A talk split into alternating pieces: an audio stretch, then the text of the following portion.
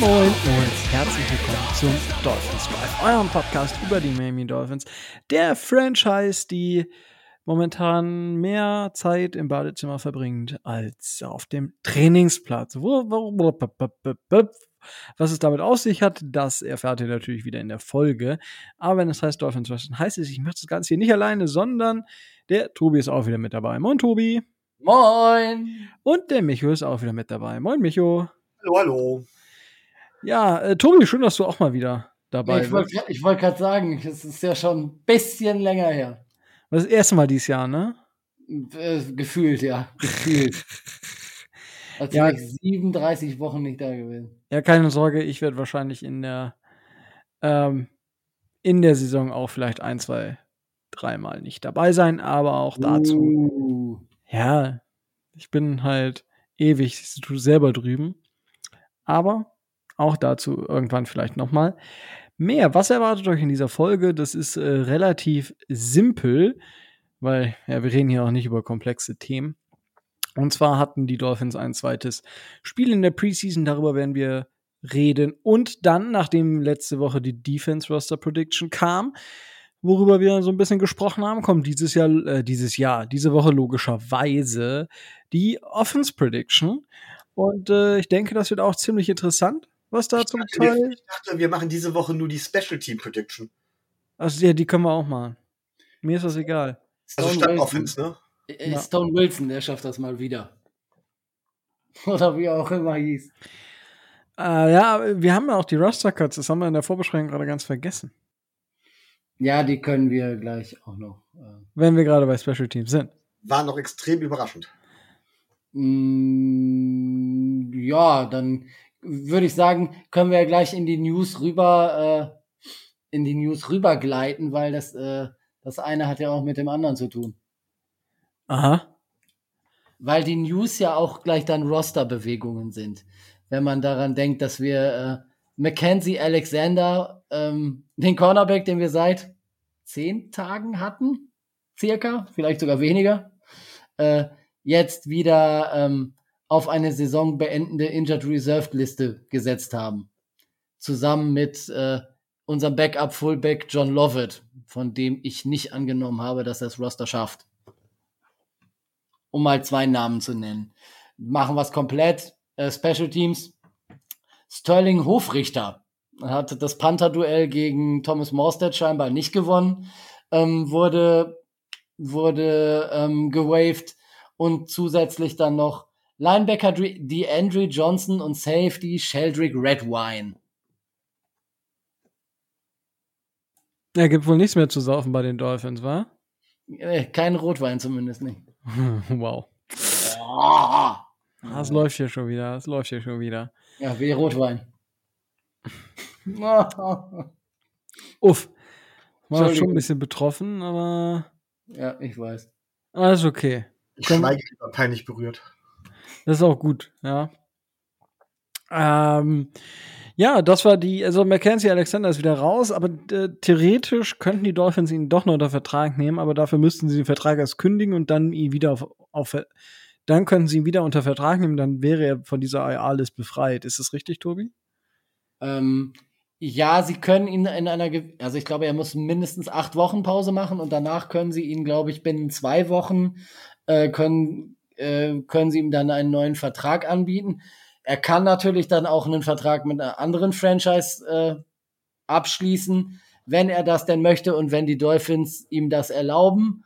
Aber das, was man so gehört hat von seiner Verletzung, wird es zwei, drei Monate dauern. Also ich gehe nicht davon aus, dass er vor Dezember äh, noch eine Franchise finden wird. Und das dann auch nur mit, mit Wohlwollen der Dolphins. Das ist natürlich ärgerlich. Ähm, ja, dann das Thema ist damit dann äh, mehr oder weniger durch. Ich denke, auf die Cuts muss man jetzt nicht weiter eingehen. Das wird dann nächste Woche. Tobi, bis wann, wann müssen die auf 53 Personen runtergekattet haben? Ähm, nächsten Dienstag, äh, 22 Uhr deutscher Ortszeit. Verrückt. Das wird auf jeden Fall auch wieder sehr, sehr wild. Ähm, hoffen wir mal, dass bis dahin die Leute zumindest wieder einigermaßen gesund sind. Ich mache hm. mir jedenfalls kräftig Sorgen jetzt gerade. Also, ähm, ich habe ja vor der, vor der Saison, vor, vor der Preseason habe ich ja eigentlich gesagt, so von wegen Playoffs sind ganz klar das Ziel. Da bleibe ich auch bei. Äh, das wird aber verdammt schwer. Ich sehe so einige. Ähm, mm, message Moment. from the dark side there is. Ich habe natürlich prompt vergessen, mein E-Mail-Programm auszumachen. Was aber? Ich sehe da so einige Message from the dark side. Ja, jo. Es ist berufliche E-Mail, die kommen immer so rein. Ähm, nee, und zwar ähm, jetzt äh, sieht unsere, unsere Secondary so übel gerupft aus. Also wir haben noch an einigen anderen Bereichen Schwächen. Also das mit dem mit den äh, Playoffs, ich sehe das gar nicht mehr so äh, deutlich drin. Ja gut, wir haben aber Stand heute immer noch eine Top 5 äh, Secondary. Ist einfach. Ja, so. Starting, aber äh, uns fehlt eindeutig die Tiefe. Ja gut. Ich sag mal, aber unsere Cornerback Nummer 3 ist halt immer noch auf dem Niveau von anderen Teams Cornerback Nummer 1. So actually ist halt. Äh, Boah, ne? ich also ich weiß nicht, Rico, ob du da nicht tatsächlich diesmal wirklich ein bisschen die Fanbrille aufhast. Weiß ich nicht. Also, wenn ich. Machen wir ihn doch zur Nummer zwei. Also, äh, wenn ich sehe, was bei einigen anderen äh, Franchises äh, als Cornerback Nummer zwei ähm, agiert, das ist nämlich unter anderem, was ich so sehe, mit die einzige Schwäche der Buffalo Bills, dass die äh, als zweiten Cornerback, oh, ich glaube, Kair Elam haben, der sicherlich als, äh, als Rookie in seiner ersten Zeit nicht so brillieren wird. Und da sehe ich, äh, sehe ich realistisch gesehen noch äh, Nick Needham vorne, ehrlich gesagt. Okay, das sind vereinzelte Teams, aber generell gesehen kannst du, kannst du sagen von wegen, dass äh, wenn du das komplette Cornerback-Core betrachtest, sind wir meiner Meinung nach nicht mehr Top Ten. Und Tiefe ist in dem Bereich wichtig. Also, Boah. Das ist jetzt. Äh also, Uff. wie viele Cornerbacks brauchst du dafür? Ja, ich würde sagen fünf Minimum. Gut, da, da unsere Top 3 aber Top 5 sind, kannst du durch den, die hinteren können nicht so viel wegmachen, dass du dann irgendwie aus den Top 10 rausfällst. Ja. Zumal, zumal, du ja, zumal du ja sagen musst, dass äh, Kion Crossen wo wir ja letzte Woche uns alle einig waren, dass wir den mitnehmen, der ist jetzt nicht so schlecht. Der ist in erster Linie Special-Teamer, aber als Cornerback Nummer vier oder fünf ist der ja auch nicht wirklich, äh, nicht wirklich schlecht. Und ähm, wenn man dann sieht, dass wir da noch so einen, äh, einen ehemaligen First-Round-Pick rumsitzen haben, vom ja, Potenzial her. Ist, Den müssen wir ja leider mitnehmen. Der ist für mich aber, äh, der zieht das, der, ja, also den kannst du, da kannst du nur hoffen, dass der nicht auf den Platz muss. Ja, aber ähm, durch die Verletzung von Mackenzie Alexander ist die Chance, dass wir äh, Igbenogany mit in den Kader nehmen, natürlich wieder größer geworden. Ja gut, aber darüber haben wir letztes Mal ja schon gesprochen. Es wäre einfach Eben, zu teuer. Müssen wir es ja jetzt nicht machen. Es wäre einfach zu teuer, ihn, ihn zu cutten. Leistungsmäßig müsste er, müsste er weg. Naja, ne? also wie gesagt, wenn wir nichts mehr tun, kommt er mit. Wenn noch einer kommt, nicht. Wie gesagt, ich will das Thema nicht wieder aufrollen, aber äh, das ist natürlich ein Kohleproblem. Naja, wir haben noch ein bisschen was übrig. Ja gut, aber also ich sag mal, man kann natürlich jetzt einen Deckel äh, aufmachen ähm, aber ich denke, wenn wir uns andere Teams angucken, die haben halt auch eine starke Eins, vielleicht noch eine starke Zwei und danach fällt das genauso ab. So, also dass, dass die Dolphins, also klar, in der Breite ist es nicht das, was man eigentlich braucht für das, was wir spielen wollen. Ich denke, da ist der Kasus Knacktus in diesem Moment, weil insgesamt gehört unser Cornerback Room aufgrund der, der elitären Spitze, die wir haben, aufgrund des Niveaus, was unsere drei Starting Cornerbacks haben, gehören die einfach relativ weit nach oben. Und das ist halt für mich da, wo ich sage, okay, ähm, ja, man kann vielleicht in der Breite stabiler aufgestellt sein, ähm, bringt dir aber auch nichts, weil du dann, ähm, wenn, selbst wenn die Starting Cornerbacks halt 50% also wenn von den dreien, wenn die 50 Prozent der Spiele machen, also 50 Prozent der Spiele komplett sind und sonst fehlt halt einer, ähm, dann ist das immer noch besser als das, was der Rest dann zu bieten hat, wenn du so ein Top 15 Room hast. So, ich sag mal 12 bis 18. So. Alles gut, ich verstehe eure Argumentation. Ich gebe hier trotzdem nochmal offiziell zu Protokoll. Ich habe an der Stelle und irgendwo mittlerweile auch mit dem Linebackern äh, meine Schwierigkeiten, also meine, meine Bedenken, sagen wir es mal so. Das gebe ich hiermit offiziell zu Protokoll, nennt es ein Bauchgefühl oder was auch immer. Ähm, gefällt mir halt insgesamt nicht so.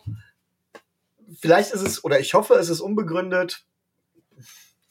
Aber da können wir jetzt uns stundenlang die Köpfe drüber heißen. Das wird jetzt die Saison zeigen, ne?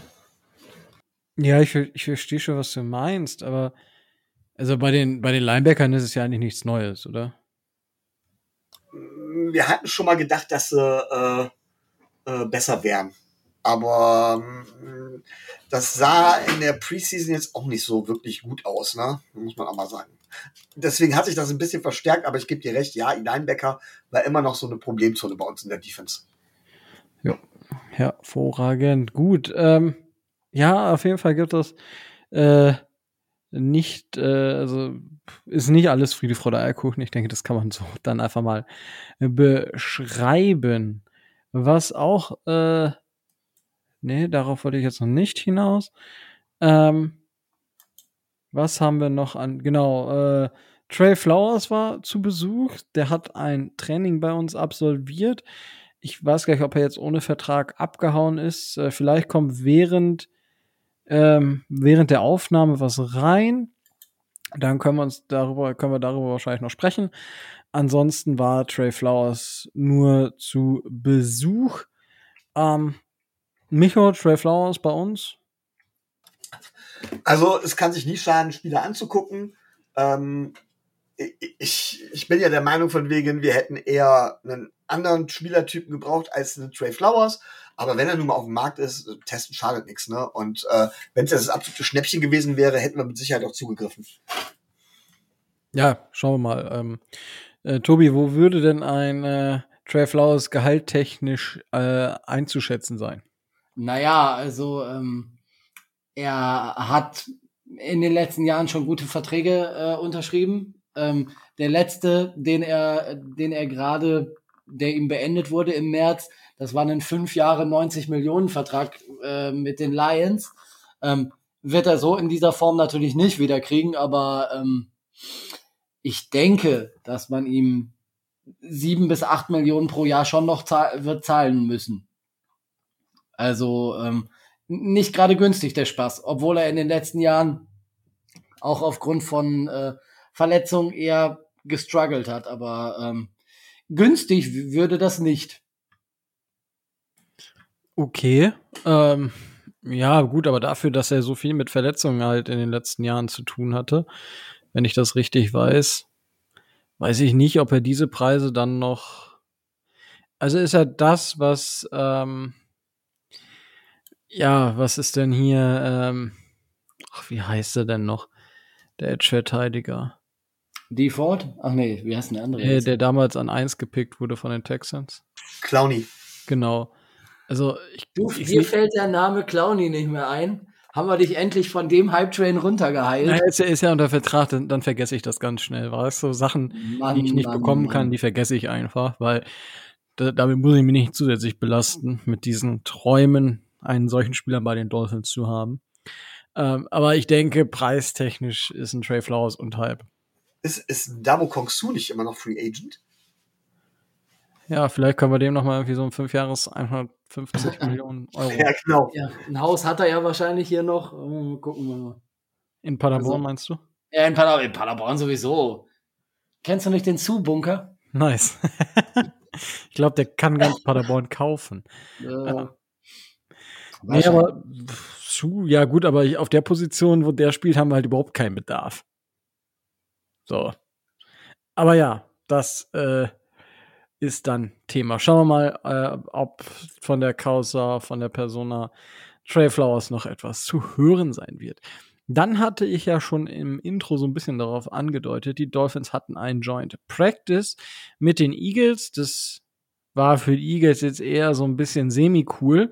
Ähm, Dolphins waren deutlich überlegen von dem, was man gelesen hat. Und das Problem ist, es waren eigentlich zwei Tage angedacht. Der zweite, das ist der Donnerstag, der wurde abgesagt, weil bei den Dolphins wohl ein Magen-Darm-Infekt oder wie man es beschreiben soll, rumgeht, äh, weil mehrere Spieler wohl in der Nacht angefangen haben, sich übergeben zu müssen. Und dementsprechend hat man das abgesagt. Tobi, mal eine Frage so an dich. Du kennst dich ja vielleicht auch mit Regularien und solchen Geschichten aus. Wenn die Dolphins jetzt äh, bis zum Sonntag, wo sie ja spielen, wenn ich das richtig weiß, ähm, immer noch diese Probleme haben, könnte das Spiel dann einfach abgesagt werden? Naja, also ähm, aus, aus der reinen Mathematik her gesehen, ne? Wissen wir ja alle, wie viele Spieler so eine Footballmannschaft mindestens braucht, damit die ein Spiel durchspielt. Und solange diese Mindestzahl nicht erreicht ist, wird das Spiel auch nicht abgesagt. Und das wird nicht passieren. Weil dann müsste mindestens die halbe Mannschaft, es sind ja noch 80 Spieler da. Also da müssten schon mindestens 40 ausfallen. Und da hätten sie immer noch 40 zur Verfügung. Also stattfinden wird das Spiel auf jeden Fall.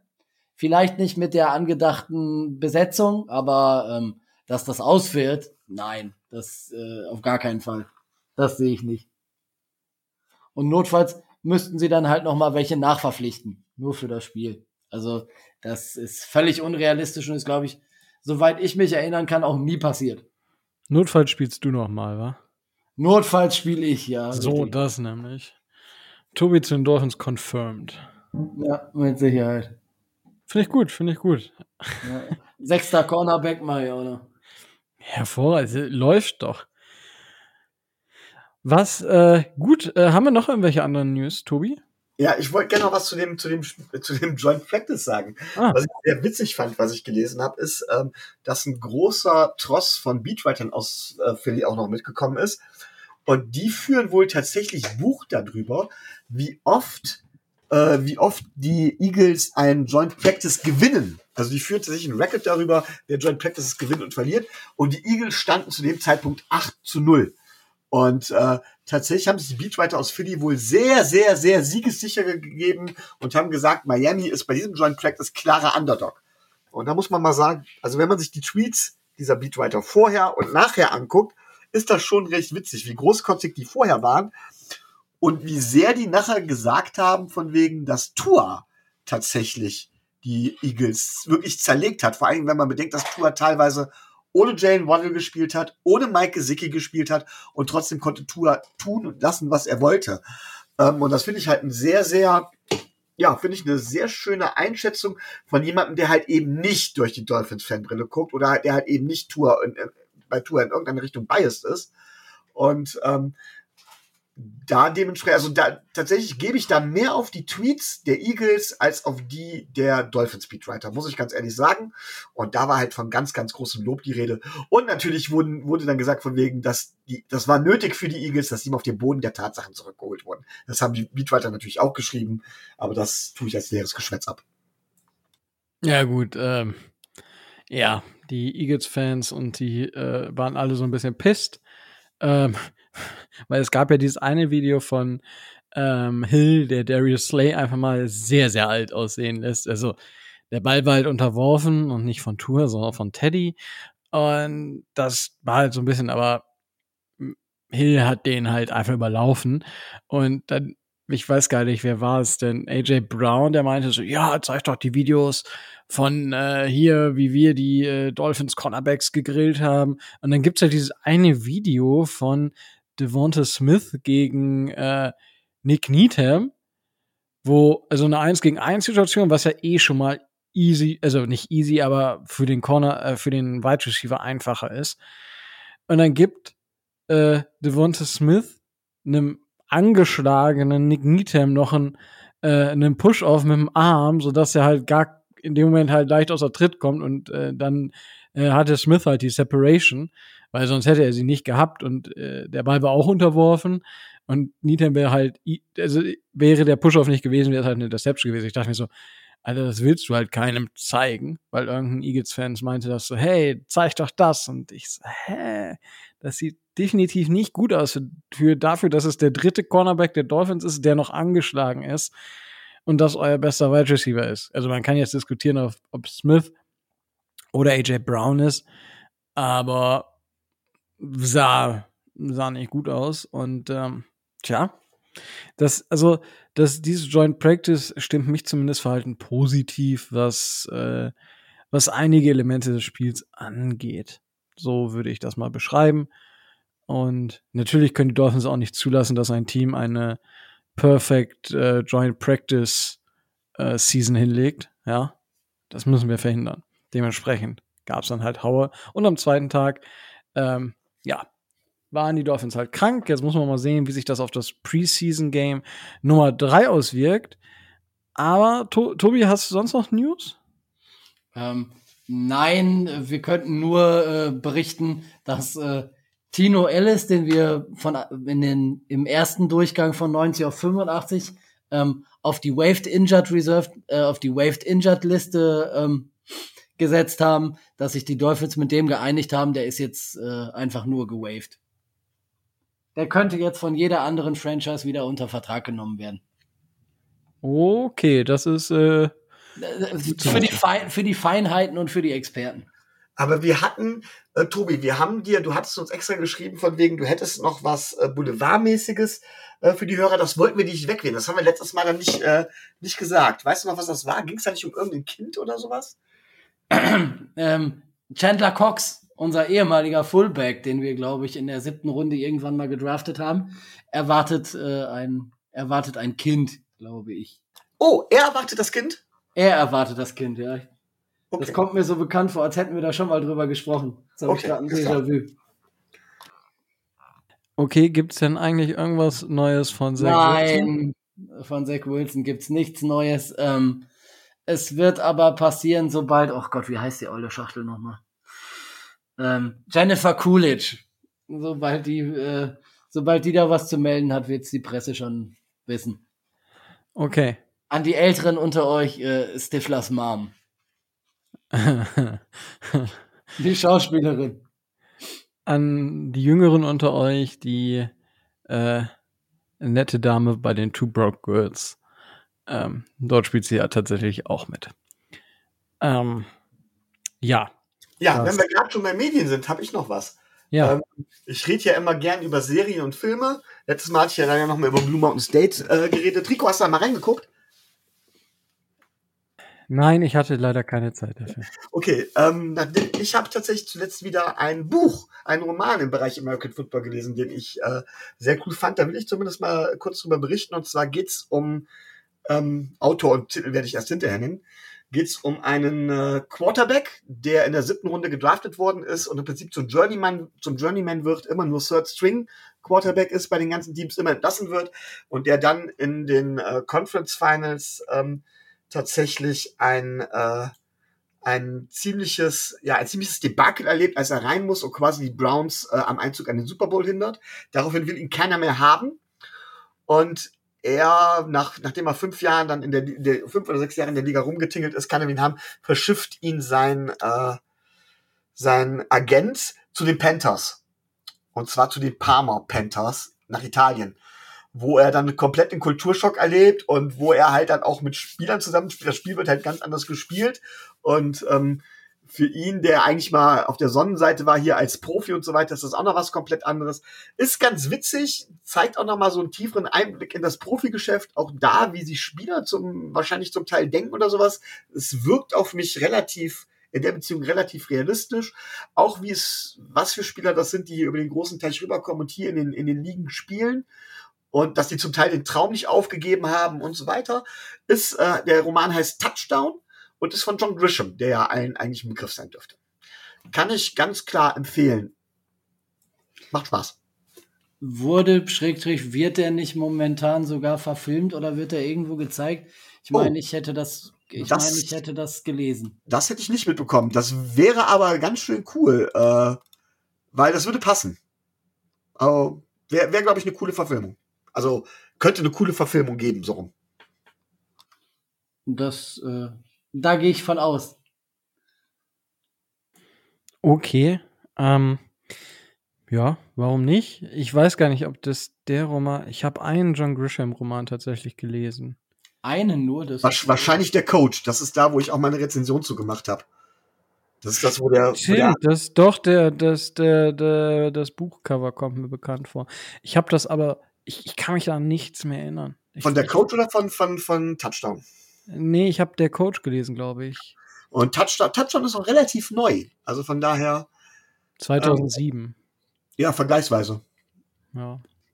Ich glaube, der Coach ist deutlich älter. Meine ja, ich glaube, ich habe das, das Buch gelesen, da war ich irgendwie zwölf oder so. Also ich habe halt nicht wirklich was davon behalten, geschweige denn verstanden. War. Ich habe es zu Ende gelesen. das weiß ich noch.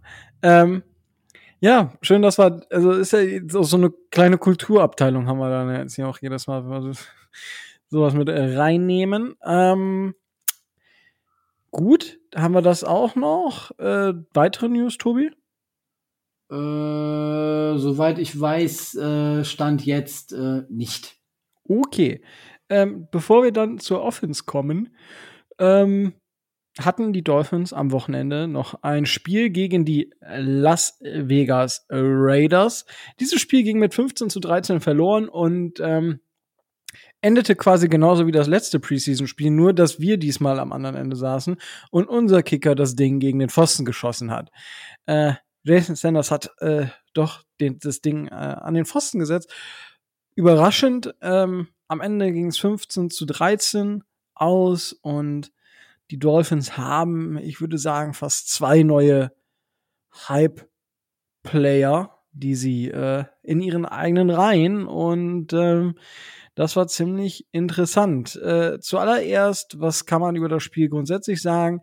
Die Dolphins haben äh, ihre einen Teil ihrer Offense äh, oder First Team Offense spielen lassen. Tour hat die ersten Snaps gespielt, ähm, 6 für 8 an den Mann gebracht, keinen Touchdown, 68 Yards, hat sich nicht so wirklich getraut, tief zu gehen. Teddy Bridgewater hat gespielt und auch Skylar Thompson hat gespielt und da werden wir wahrscheinlich gleich noch drüber sprechen dürfen. Der hat nämlich ordentlich aufgedreht.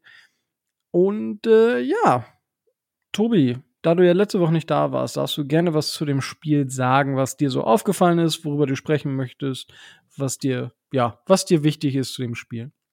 Ähm, als erstes äh, wichtig vielleicht, wir haben immer noch nicht das äh, Laufspiel gesehen, was wir spielen oder was wir vermutlich in der Saison spielen werden, weil ähm, sowohl ähm, ähm, Alec Ingold als auch ähm, zum Beispiel einen Ray Mostert nicht gespielt haben. Gespielt hat aber ähm, Edmonds, ähm, unser, äh, unser Running Back. Nicht gut. Das Laufspiel generell wieder nicht gut. Aber ähm, was man was man sagen kann, ähm, Salvon Ahmed war relativ relativ produktiv. Ähm, Miles Gaskin, das war war äh, war okay. Ähm, aber ähm, was Sony Michel da so teilweise äh, veranstaltet hat, also er wird es schwer haben. Gerade auch wenn äh, sich da gegen Miles Gaskin durchzusetzen. Nur sind wir jetzt nicht auf dem, äh, auf dem Trainingsplatz, aber das wird noch spannend werden, aber da können, werden wir gleich noch drüber reden. Was spannend wird, ist mal wieder, so wie eigentlich jedes Jahr, ähm, Dolphins Twitter wir haben ja jetzt einen neuen Starting Quarterback. Äh, vermutlich. Weil ähm, Skylar Thompson halt gegen die wahrscheinlich zweite, be äh, bestenfalls zweite, wenn nicht gar dritte Garde der, ähm, der Las Vegas Raiders äh, nur wirklich ein sehr ordentliches Spiel gemacht hat. Also ähm, er hat ein 152er Rating erreicht, 9 von 10 für 129 Yards und einen Touchdown ähm, aufs Feld gezaubert und ähm, Dolphins Twitter dreht durch. Also ja, er hat auf sich aufmerksam gemacht. Ja, er hat gezeigt, dass er gewisse Anlagen und gewisses Potenzial hat, aber man sollte die Kirche im Dorf lassen. Der zweite Spieler, auf den du zart angespielt hast, ist, äh, über den haben wir ja schon gesprochen, äh, Eric Esukanma, unser Viertrunden Wide Receiver Rookie. Und ähm, der hat gezeigt, dass er den Platz äh, im Roster auf jeden Fall verdient hat und dass er gerade so ähm, unter dem Radar, sage ich mal, ein bisschen ähm, im Wide Receiver Room der äh, Miami Dolphins durchaus wird auch in der Saison seine Shots kriegen können. Also er hat ähm, von neun Targets sechs Receptions für 114 Yards äh, gefangen. Darunter einen äh, hat er ordentlich mit einer Hand reingeholt. Also das war schon beeindruckend und äh, wenn er ihn nicht schon vorher sicher hatte, dann hat er jetzt einen Roster-Spot äh, für sich ganz klar gelockt und ähm, man darf gespannt sein, was, äh, was Wes Welker als unser neuer Wide Receiver Coach mit ihm wird leisten können und wo er dann so seine Rolle bei uns im Wide Receiver Room bekommt. Ähm, man sieht, die, die Überleitung ist relativ gut. Welche, wo wir bei unklarer Rolle sind, sind wir bei Mike Gesicki. Auch da ähm, haben wir ja das Problem, er ist somit der einzigste oder der einzige äh, potenzielle Stammspieler oder potenzielle Starter, der im ersten und zweiten Preseason-Spiel relativ in Anführungszeichen viele Snaps gesehen hat. Das heißt, er hat relativ viel gespielt. Ähm, man hat noch nicht so den Überblick, wie Mike Gesicki jetzt im, äh, im Mike McDaniel-System spielen wird und äh, was da so seine Rolle sein wird. Also dafür, dass, dass wir ihm knapp 11 Millionen verdienen, es sind jetzt äh, drei Receptions bei sechs Targets für 27 Yards. Nur auch nicht gerade eine, äh, eine dolle Leistung. Ähm, das mit dem Blocken ist weiterhin sein Problem und man ist sich nicht so ganz klar, was jetzt mit, äh, mit Mike Gesicki los ist und was mit ihm was so aus ihm werden kann im Roster der Miami Dolphins. Und ansonsten ähm, nochmal noch mal klipp und klar gesagt, also was jetzt da in der zweiten Halbzeit passiert ist, das hat mich eher nur am Rande interessiert. Das Ergebnis, äh, naja gut, es war schade, dass, äh, dass Sanders nicht getroffen hat, aber ähm, ich bin jetzt auch nicht so übermäßig traurig, dass sie jetzt in der Preseason gegen äh, gegen die Raiders knapp verloren haben. Also ähm, die, die paar Erkenntnisse, die man vielleicht haben wollte, die hat man im ersten Quarter sich schon abgeholt, teilweise im, äh, teilweise dann noch im zweiten Quarter. Ähm, gut, man hat gesehen, ähm, dass äh, Teddy Bridgewater nur auch nicht alles richtig macht. Ähm, der, der Safety, wem man den jetzt anlastet, äh, ist immer so eine Frage. Also ich äh, sehe die in Anführungszeichen Schuld dafür, dass wir ein Safety gegen die äh, Raiders kassiert haben, in erster Linie bei Teddy Bridgewater, weil er den Ball vorher äh, wegwerfen muss. Aber ansonsten, ich bin nicht unzufrieden. Es war jetzt kein, kein überragendes Spiel. Äh, die Defense hat relativ gut gehalten, aber ansonsten ist ja von Erkenntnissen nicht weit her. Ja gut, dafür, dass du sagtest, du wolltest eigentlich nicht über dieses, äh, brauchst, man braucht eigentlich nicht über das Off äh, Preseason-Spiel sprechen. Ja. Wolltest aber dann doch so ein bisschen, ne? Ja, das ist mir im Laufe meiner Sätze auch eingefallen, dass ich eigentlich gar nicht drüber reden wollte. Warum nicht? Äh, Micho, gibt's was, was du äh, sagen möchtest? Ja, ich kann, also Tobi hat mir fast alles aus dem Mund genommen. Ähm, zwei Sachen. Das eine ist äh, so gut Easy E, so, so ist ja wohl der Spitzname von Eric Isukanma, ähm, gespielt hat. Umso unauffälliger und desto enger wird's halt eben auch für Preston Williams und den Bowden Jr. Ähm, tatsächlich auch da scheint's nicht weit her mit zu sein.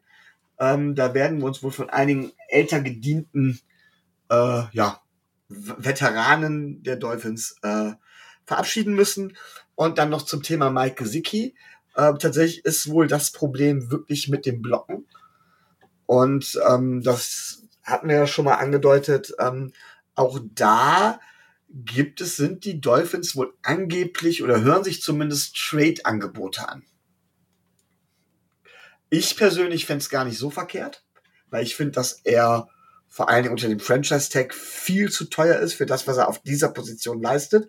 Oder man müsste müsste ihn halt komplett um ja, umdefinieren. Ich gehe jetzt aber erstmal davon aus, dass es dass kein Trade klappt, obwohl ich darüber glücklich wäre. Aber das nur auch nochmal dazu gesagt. Ähm, ja, okay. Möchtest du dann irgendwas noch zum Spiel grundsätzlich sagen oder nur schon mal so einleitende Worte für deine, für die Roster-Geschichte? Also so ungefähr. Nein, aber äh, dafür hat äh, Tobi im Prinzip alles schon gesagt, was zu sagen wäre. Okay. Ähm, ja, viel kann man dem auch nicht mehr hinzufügen, außer dass die Defense ganz gut gehalten hat. Und äh, ja, the sky is the limit in Miami. Ja, muss man, muss man ja so sagen. Und das, was Skylar Thompson da geliefert hat, wenn man sich jetzt andere Rookie-Quarterbacks anguckt, dann ist es einfach besser gewesen als vieles, was andere geliefert haben. Und da kann man natürlich sagen, hier und da. Man muss es aber zumindest mal in den Raum gestellt haben. Allgemein war das ja von der Offense halt, weil wir nur viel Basic gemacht haben. Auch das sagte Mike McDaniel. Du spielst eigentlich in der Off in der Preseason nur irgendwie Basic-Geschichten. Ähm, nicht, weil die Spieler es sonst nicht können, sondern weil du sehen willst, was können sie, ohne dass du dieses Scheme anwendest, was die Spieler besser machen sollte. Weil du machst ja nicht ein Scheme, um die Spieler schlechter aussehen zu lassen, sondern das Scheme sollte ja die Stärken der Spieler noch besser zur Geltung bringen. Und ähm, das dazu, was mir allgemein noch aufgefallen ist, dass das Pass-Blocking der Dolphins gut war. Ich möchte einfach mal sagen, dass es gut war. Wir haben keinen Zack zugelassen. Wir haben acht Pressures insgesamt. Also acht Pressures wurden auf die verschiedenen ähm, Blocking-Spieler ähm, verteilt. So kann man das, denke ich mal, beschreiben. Und das hat mir sehr, sehr gut gefallen. Das muss man einfach mal so sagen. Und ähm, was halt dagegen halt relativ schlecht war, war das Run-Blocking. Also es ist wirklich, mit dem Pass-Blocking war ich super zufrieden. Mit dem Run-Blocking 0,0. Und das ist halt, ja, ihr habt recht damit, wenn ihr sagt, das ist nicht das, was wir in der Saison spielen. Trotzdem erwarte ich mir von unseren O-Linern besseres Pass, äh, besseres Run-Blocking auch.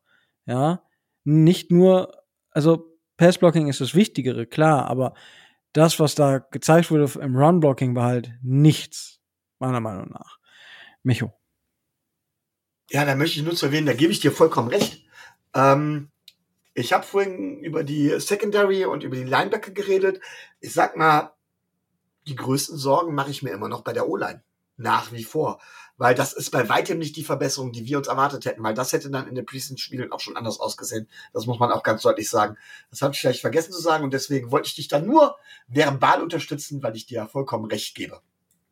Ja gut, aber das liegt halt auch daran, dass Terran Armstead nicht spielt und Connor Williams jetzt 15 Snaps gespielt hat. Ja, aber das ist kein, äh, trotzdem, das, äh, das, also die Line zu verbessern ist kein One-Man-Job.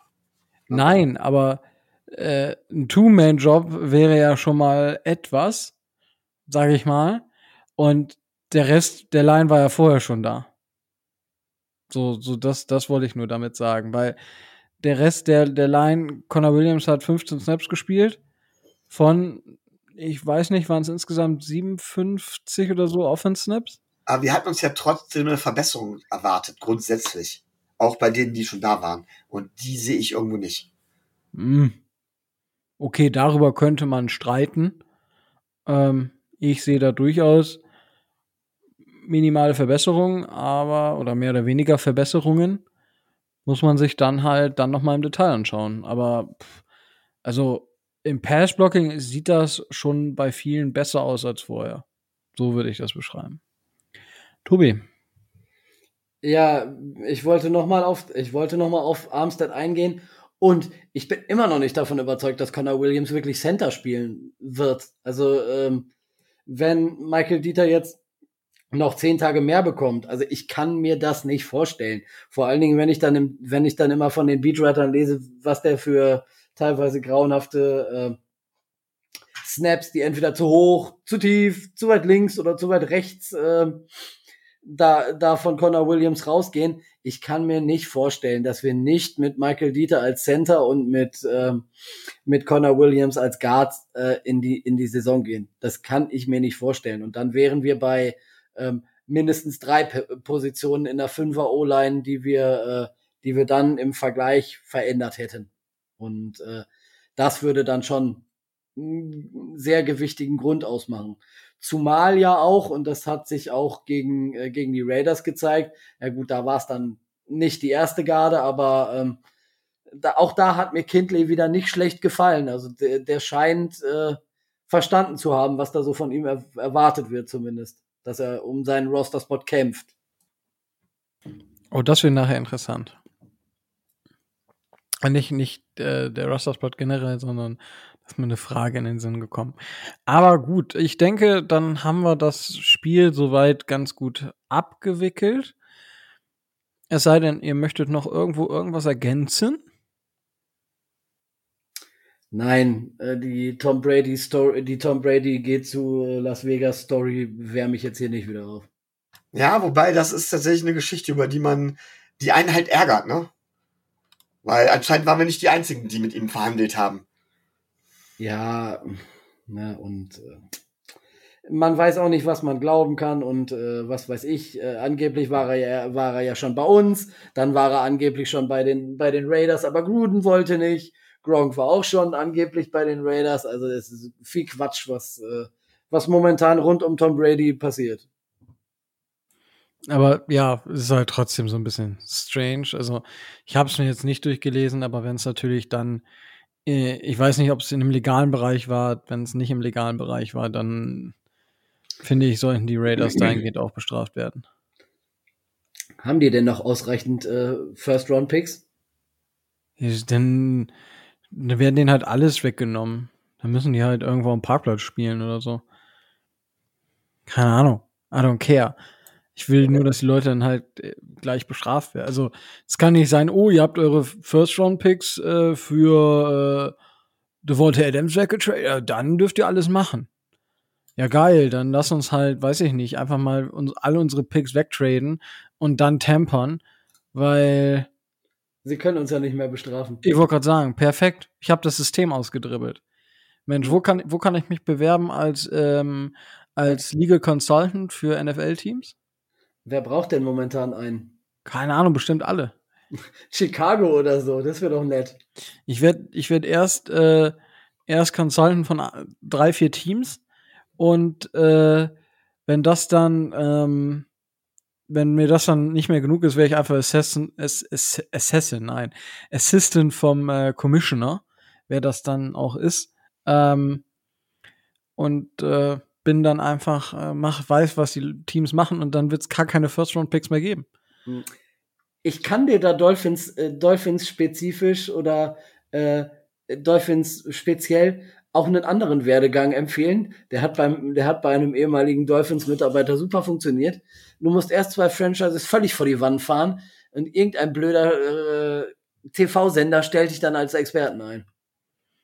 Ja gut, das ist ja immer, immer irgendwo so ein bisschen ja, das Ding, dass du. Es ist ja in vier Monaten bald Weihnachten, ne? da müssen die ganzen Tannenbaumgeschichten müssen jetzt wieder raus.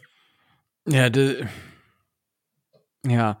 Und die, ja, der Typ wird auch auf ewig behaupten, dass er ähm, äh, Justin Herbert gedraftet hätte, definitiv. also die Dolphins hätten nur noch einfach weiter an ihm festhalten müssen und dann wäre, wären wir jetzt die Franchise. Ja, aber lassen, lassen wir solche Geschichten jetzt mal außen vor, weil, nee, da kriege ich nur, kriege ich nur Plack, weißt du, wenn ich über den reden muss. Aber gut, ähm, damit haben wir das Spiel abgehakt. Es gibt so also man kann sich, ich denke, ganz gut anschauen. Man kann sich so ein paar 1, zu 1 gegen 1 Duelle in dem Spiel äh, anschauen, wie reagieren die Quarterbacks und so weiter und so fort. Ähm, ganz zufrieden bin ich mit Tour nicht, muss ich sagen. Gab so ein, zwei Shots, wo ich sage, hätte man vielleicht versuchen können. Aber insgesamt haben auch die Quarterbacks alle solide gespielt, bis, wenn nicht sogar outstanding. Wenn wir auf Skylar Thompson, ähm, wenn wir über den Kollegen sprechen. Gut, ähm, dann würde ich sagen, wenn ihr nichts mehr habt, gehen wir jetzt in die Roster Prediction, oder? Es wird eh noch heiß. Ja, ich, ich gehe davon aus. Tobi, da du ja nicht da warst ähm, letzte Woche, kannst, darfst du dir gerne eine Positionsgruppe wünschen, mit der wir dann anfangen. Ähm, wir fangen mit den Quarterbacks an, weil da wird es nämlich schon lustig. Okay, dann fang doch einfach mal an. Ich habe drei. Ähm, TT und T. Ja gut, äh, du hast quasi alle drei, die wir aktuell im Roster haben. Richtig. Äh, Tua, Teddy und Thompson. Ja. Muss ich erklären, warum ich Skylar Thompson mitnehme? Muss, musst du nicht erklären. Ähm, ich, ich will gleich noch eine andere, ganz andere Diskussion anstoßen und weil wir, dieses wird super wild, aber äh, ich weiß, ich glaube, Micho, du hast nicht, ähm, du hast weniger als drei Quarterbacks, oder? Ja, ich habe letztendlich nur zwei genommen. Ähm, das liegt daran, also Skylar Thompson hin und her, guter, guter, also hat, hat tatsächlich dann performt, ist aber trotzdem in meinen Augen halt Third String. Und ähm, ich glaube, dass man tatsächlich nur mit zwei Quarterbacks in die Saison gehen wird. Ähm, es ist mir schon an anderen Stellen schwer gefallen, teilweise umzuschichten, zu streichen. Und ähm, zugunsten von Skylar Thompson wird man da nicht in der Positionsgruppe, glaube ich, auf eine, auf eine größere Auswahl verzichten. Oder ich würde es auch nicht tun. Und so, ger so gerne Skylar Thompson dann quasi in der Preseason gesehen habe, ich glaube, dabei bleibt es auch. Man wird versuchen, ihn ins Practice Squad zu holen. Ähm, Tobi sagte dann schon mal, ja, dann wird er dir da weggeholt, ja, dann wird er weggeholt, sorry, dann finden wir jemand anderen. Er hat in der Preseason gut gespielt, das gutiere ich auch, aber meiner Meinung nach hat es nicht ausgereicht, um einen der beiden Arrivierten zu verdrängen. Und äh, dann kriegt man einen Camparm, kriegt man auch noch woanders. Ich, ich behaupte, bei der gleichen Leistung und wäre ein Third-Round-Pick, würden wir anders drüber sprechen. Ich glaube, ich glaube, dann würde die Diskussion gar nicht heißen, ob er überhaupt einen Roster-Spot bekommt oder nicht. Weil ich, also klar, Third-Round-Pick sollte in der Regel sowieso einen sicher haben, klar. Ähm, aber ich glaube, bei gleicher Leistung, lass es ein Viertrunden-Pick sein. Oder ein Fünftrunden-Pick. Die, die Fünftrunden-Pick ist ja, wo man, wo es durchaus schon mal vorgekommen ist, dass die nach dem Camp und weg. Ähm, aber, also, das ist meine Einschätzung was ich von den Rookie-Quarterbacks gesehen habe, war Thompson mit das Beste, was die NFL in der Offseason oder in der, boah, wie sage ich denn die ganze Zeit Offseason? Das ist ja wild. In der Preseason zu bieten hatte. Ähm, also, ich glaube, dass es die Leistung, die er gezeigt hat, so ansprechend ist, dass du eigentlich nicht drum zukommst, ihm einen Roster-Spot zu geben, Micha. Ähm, äh, also, mehrere Faktoren. Erstens, ich will die Leistung von ihm nicht in Abrede stellen. Die Frage ist halt, die erste Frage, die du dir stellst, ist, die du stellen musst, ist, wie viele Quarterbacks willst du tatsächlich mitnehmen? So, und wenn du sagst, du nimmst nur zwei mit, ist die Frage, welche von den drei. Dann sagst du natürlich, Tua ist klar. Und dann ist die Frage Teddy oder Thompson. Und im Grunde genommen würde ich, Stand jetzt, zumindest von meinem Wissen her noch sagen, dann ist es eher Teddy. So. Und was die Leistung angeht, dann muss man immer noch sagen, es ist immer noch Preseason. Und Thompson hat vor allen Dingen mit den Spielern gespielt, mit denen er auch die ganze Zeit im Camp auch gespielt hat und sowas. Das war in der Beziehung ein eingespieltes Team. Ähm, er hat gegen, gegen, auch gegen zweitklassige Mannschaften und so gespielt. Das reicht mir so noch nicht. Ich sehe ihn aber natürlich auch nicht im Training und kann im Training nicht so beurteilen, wie es da läuft. Ähm, aber jetzt rein nur nach den, Pre äh, nach den, nach den äh, Preseason-Spielen äh, würde ich halt sagen, nee, er ist hinter Teddy und wenn ich nur zwei mitnehme, dann darf er auch nicht mit. Das ist unabhängig davon, ähm, wie viel, wie viel, wie viel, äh, ja, wie viel Rosterplätze ich dann. Also ich, nee, das ist nicht unabhängig davon, welche Position er spielt. Das ist einfach das Problem. Wenn er mit der gleichen Leistung zum Beispiel ein Wide Receiver wäre, würde ich ihn wahrscheinlich auf jeden Fall mitnehmen. Äh, weil Wide Receiver kann man gerne mal sagen, okay, wenn einer besser ist, dann nehme ich einen mehr mit. Aber bei Quarterbacks sehe ich das nicht so. Es sei denn, ich will ihn unbedingt langfristig halten. Und das sehe ich bei Skylar Thompson halt eben auch nicht. Das heißt, die Gründe sind, die dafür sprechen, ihn nicht mitzunehmen, sind weniger seine Leistung als vielmehr seine Position. Okay, ja, ver verstehe ich. Ähm, aber ich meine, äh, da, also ich sehe unseren Roster nicht so breit, als dass wir nicht drei Quarterbacks mitnehmen können. Das, äh, das sehe ich einfach nicht. Also ich habe ich hab so viel hin und her, also nicht viel hin und her geschoben, aber ich hatte so luftig Platz für einen dritten Quarterback. Aber ah, da bin ich gespannt. Ähm, ja, ich, ich nicht. Ich muss ehrlich sagen, ich habe hin und her geschoben und das tat mir teilweise echt weh. Und dann hätte ich noch einen Spieler rauskicken müssen, äh, was ich nicht gewollt hätte, wenn ich einen dritten Quarterback mitnehme. Hm, und das habe ich dann einfach nicht gewollt. Ähm, also ich bin, ich bin echt gespannt, ähm, wie wie es dann auf den anderen Positionen so aussieht. Aber ähm, die Frage ist, also ich habe mir dann die Frage gestellt, okay, wir haben dieses Roster, wir haben einen Rookie Quarterback, der auf sich aufmerksam gemacht hat, um es jetzt mal so zu formulieren. Ähm, wir haben einen Quarterback, der gut sein kann, der aber auch in der Vergangenheit immer mal wieder Spiele gefehlt hat. So. Und jetzt hast du natürlich einen Teddy Bridgewater, der dir eine gewisse Baseline bietet, aber auch nicht mehr. Warum, also, warum soll ich nicht in Skylar Thompson dann die Möglichkeit geben, wenn Tour verletzt sein sollte, weil Tour ist die klare Nummer eins, ich denke, da sollten wir uns alle drüber einig sein. Wenn sich Tour verletzt, warum auch immer, kann immer mal passieren. Warum sollte ich nicht einen Skylar Thompson, wenn, also ich sag mal, wenn er sich im, wenn Tour sich während des Spiels verletzt, was ja wahrscheinlicher ist, als dass man sich in der, in der Saison dann wirklich beim Training verletzt. Ähm, warum sollen wir dann nicht in Skylar Thompson wirklich die Möglichkeit geben, sich da zu beweisen? Weil, was haben wir zu verlieren? Also in dem Moment haben wir halt ein Spiel und da kommt es natürlich auf die Situation an.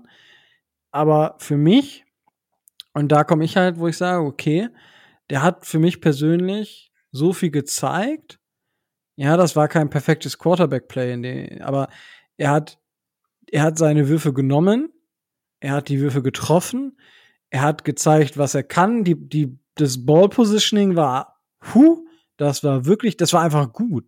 So, das waren Bälle, wo der in der Situation genau das Fenster getroffen hat. So, jetzt kann man sagen, okay, das ein Spiel passiert das mal. Ähm, ja, okay. Ich würde ihm aber definitiv auch die Chance geben, das dann zu zeigen. Weil wenn sich Tua verletzt, dann ist, je nachdem, wann, wie die Situation natürlich ist, aber ich sehe uns halt mit Teddy Bridgewater jetzt noch nicht so, also irgendwie tief gehen. Also du siehst Tyler Thompson vor Teddy Bridgewater. Ich würde ihm definitiv die Chance geben. Also, ja, gut, aber du kannst ihm, also klar, die Diskussion ist dann, nimmst du ihn ins Practice Squad auf und geht er dann weg, weil du kannst ihm ja als dritter Quarterback auch die Chance im Practice Squad geben. Du kannst dann ja sagen, komm, du kommst ins Practice Squad und wenn Tua sich verletzt, wirst du halt hochgezogen oder wenn Teddy sich verletzt. Ja, aber dafür, dafür ist er zu gut. Also und dafür hat er in der, in der Preseason zu viel gezeigt. Dass er aus dem Practice Squad quasi rausgezogen wird. Jetzt wird passieren. Okay. Ja, gut. Und ich sehe das nicht, noch nicht ganz so deutlich und ähm, sehe nicht, wie gesagt, ich glaube, ich habe vorhin schon alles gesagt, aber das war jetzt nur, um das zu klären. Aber du siehst Teddy, siehst du Teddy als Nummer zwei oder siehst du Skylar Thompson als Nummer zwei? Gute Frage. Also momentan. Ja, beantworten, wie du es siehst. Momentan ist es für mich ein Coinflip. Und, Und da, da, bin ich, da bin ich einfach, ja, vielleicht bin ich da einfach dann der einer, ich bin halt dann vielleicht auch der Typ, der halt eher für die jungen Spieler geht, als für die etablierten und die konstanten Case Keenums und Teddy Bridgewaters und äh, Mitchell Trubiskys dieser Welt. Ich, oder wer auch immer, keine Ahnung, wen, wen man da noch in diesen Topf reinschmeißen. Aber dafür, also ich sag, dafür, was Skylar Thompson gezeigt hat, dafür würde ich ihm den Shot geben. Da, da würde ich ihm wirklich sagen, okay, wir versuchen es jetzt einfach. Weil in dem Moment, wo Tour sich verletzt hat, dann in diesem Szenario, äh, warum nicht? Ich meine, was hast du zu verlieren, wenn das Spiel, also wenn das Spiel halt eh nicht, dann hast du eh nichts zu verlieren. Das Spiel ist dann quasi schon verloren. Und ansonsten, hm, Also für mich, ich bin, wäre dann einfach mal mutig und würde sagen, okay, let's try. Okay, Aber dann, dann sage ich dir jetzt mal was. Ich glaube, dass äh, McDaniel das anders sieht. Denn sonst hätte Skylar Thompson, wenn er die Nummer zwei wäre, hätte Skylar Thompson nicht so viel Spielzeit in der Preseason bekommen. Ich glaube, dass er relativ deutlich die Nummer drei ist. Okay, dann möchte ich aber dein Argument gegen dich verwenden bezüglich Tom Brady. Teddy Bridgewater ist so etabliert, der braucht die Snaps eigentlich nicht. Und deswegen kannst du einem Rookie die Snaps geben. Könnte man so sagen. Ja, also kann ich nachvollziehen. Aber ich sage ich auch, es ist, eine, es ist einfach eine These. Normalerweise machst du halt, ähm, spielt halt, spielen halt die, die, die hinten dran sind, die spielen in den Preseasons. Hundertprozentig. Ich, ich, ich sag auch gar nicht, dass das, das also Skylar Thompson wird auf einem Depth Chart aktuell die Nummer drei sein. Da, ich, da, da führt auch in dem Moment jetzt kein Weg dran vorbei, weil was jetzt alleine, wenn wir jetzt davon mal ausgehen, dass wenn die Dolphins ihn jetzt auf zwei setzen würden, was das wieder für Diskussionen aus äh, aus ähm, in was für Diskussionen das ausufern würde, weil dann hieß es ja gleich, dass Skylar Thompson Tour gleich vom Thron schmeißt. Ja, genau. Also da, ich glaube, ja, ich glaube, darüber brauchen wir nicht diskutieren. Das, ja. Nee, nee, das, das passt so. Aber in diesem rein, ich hoffe nicht, dass es dazu kommt, ja. Ich hoffe ja, dass Tour gesund bleibt und er die erste Karriere seines Lebens spielt, weil danach kommen noch ganz viele Weltklasse-Elite-Karrierejahre.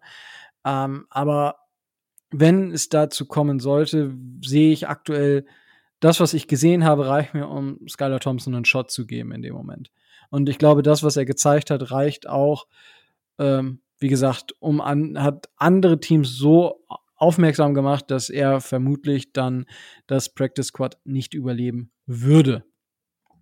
Ja, ich meine, der wäre halt, also bei, bei den Steelers wäre ja, ja, wenn nicht sogar Starting Quarterback, ne? Wahrscheinlich wäre auch ein Jets Starting Quarterback. Aber das, das wäre er auch. Da, das ist wohl. Muss, er, muss er sich nur noch um Stiflers Mom kümmern. Ja, das ist gut. Dann hat aber Zach Wilson genug Zeit dafür.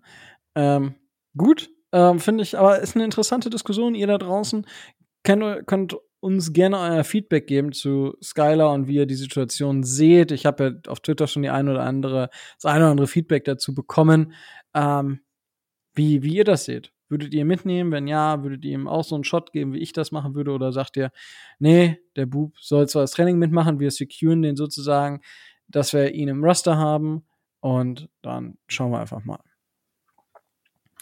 Gut, ähm, weil, Tobi, würdest du noch was hinzufügen wollen oder? Nein, ihr habt über das Thema jetzt äh, sehr ausführlich gesprochen. Ich bin, wie gesagt, ich nehme ihn mit.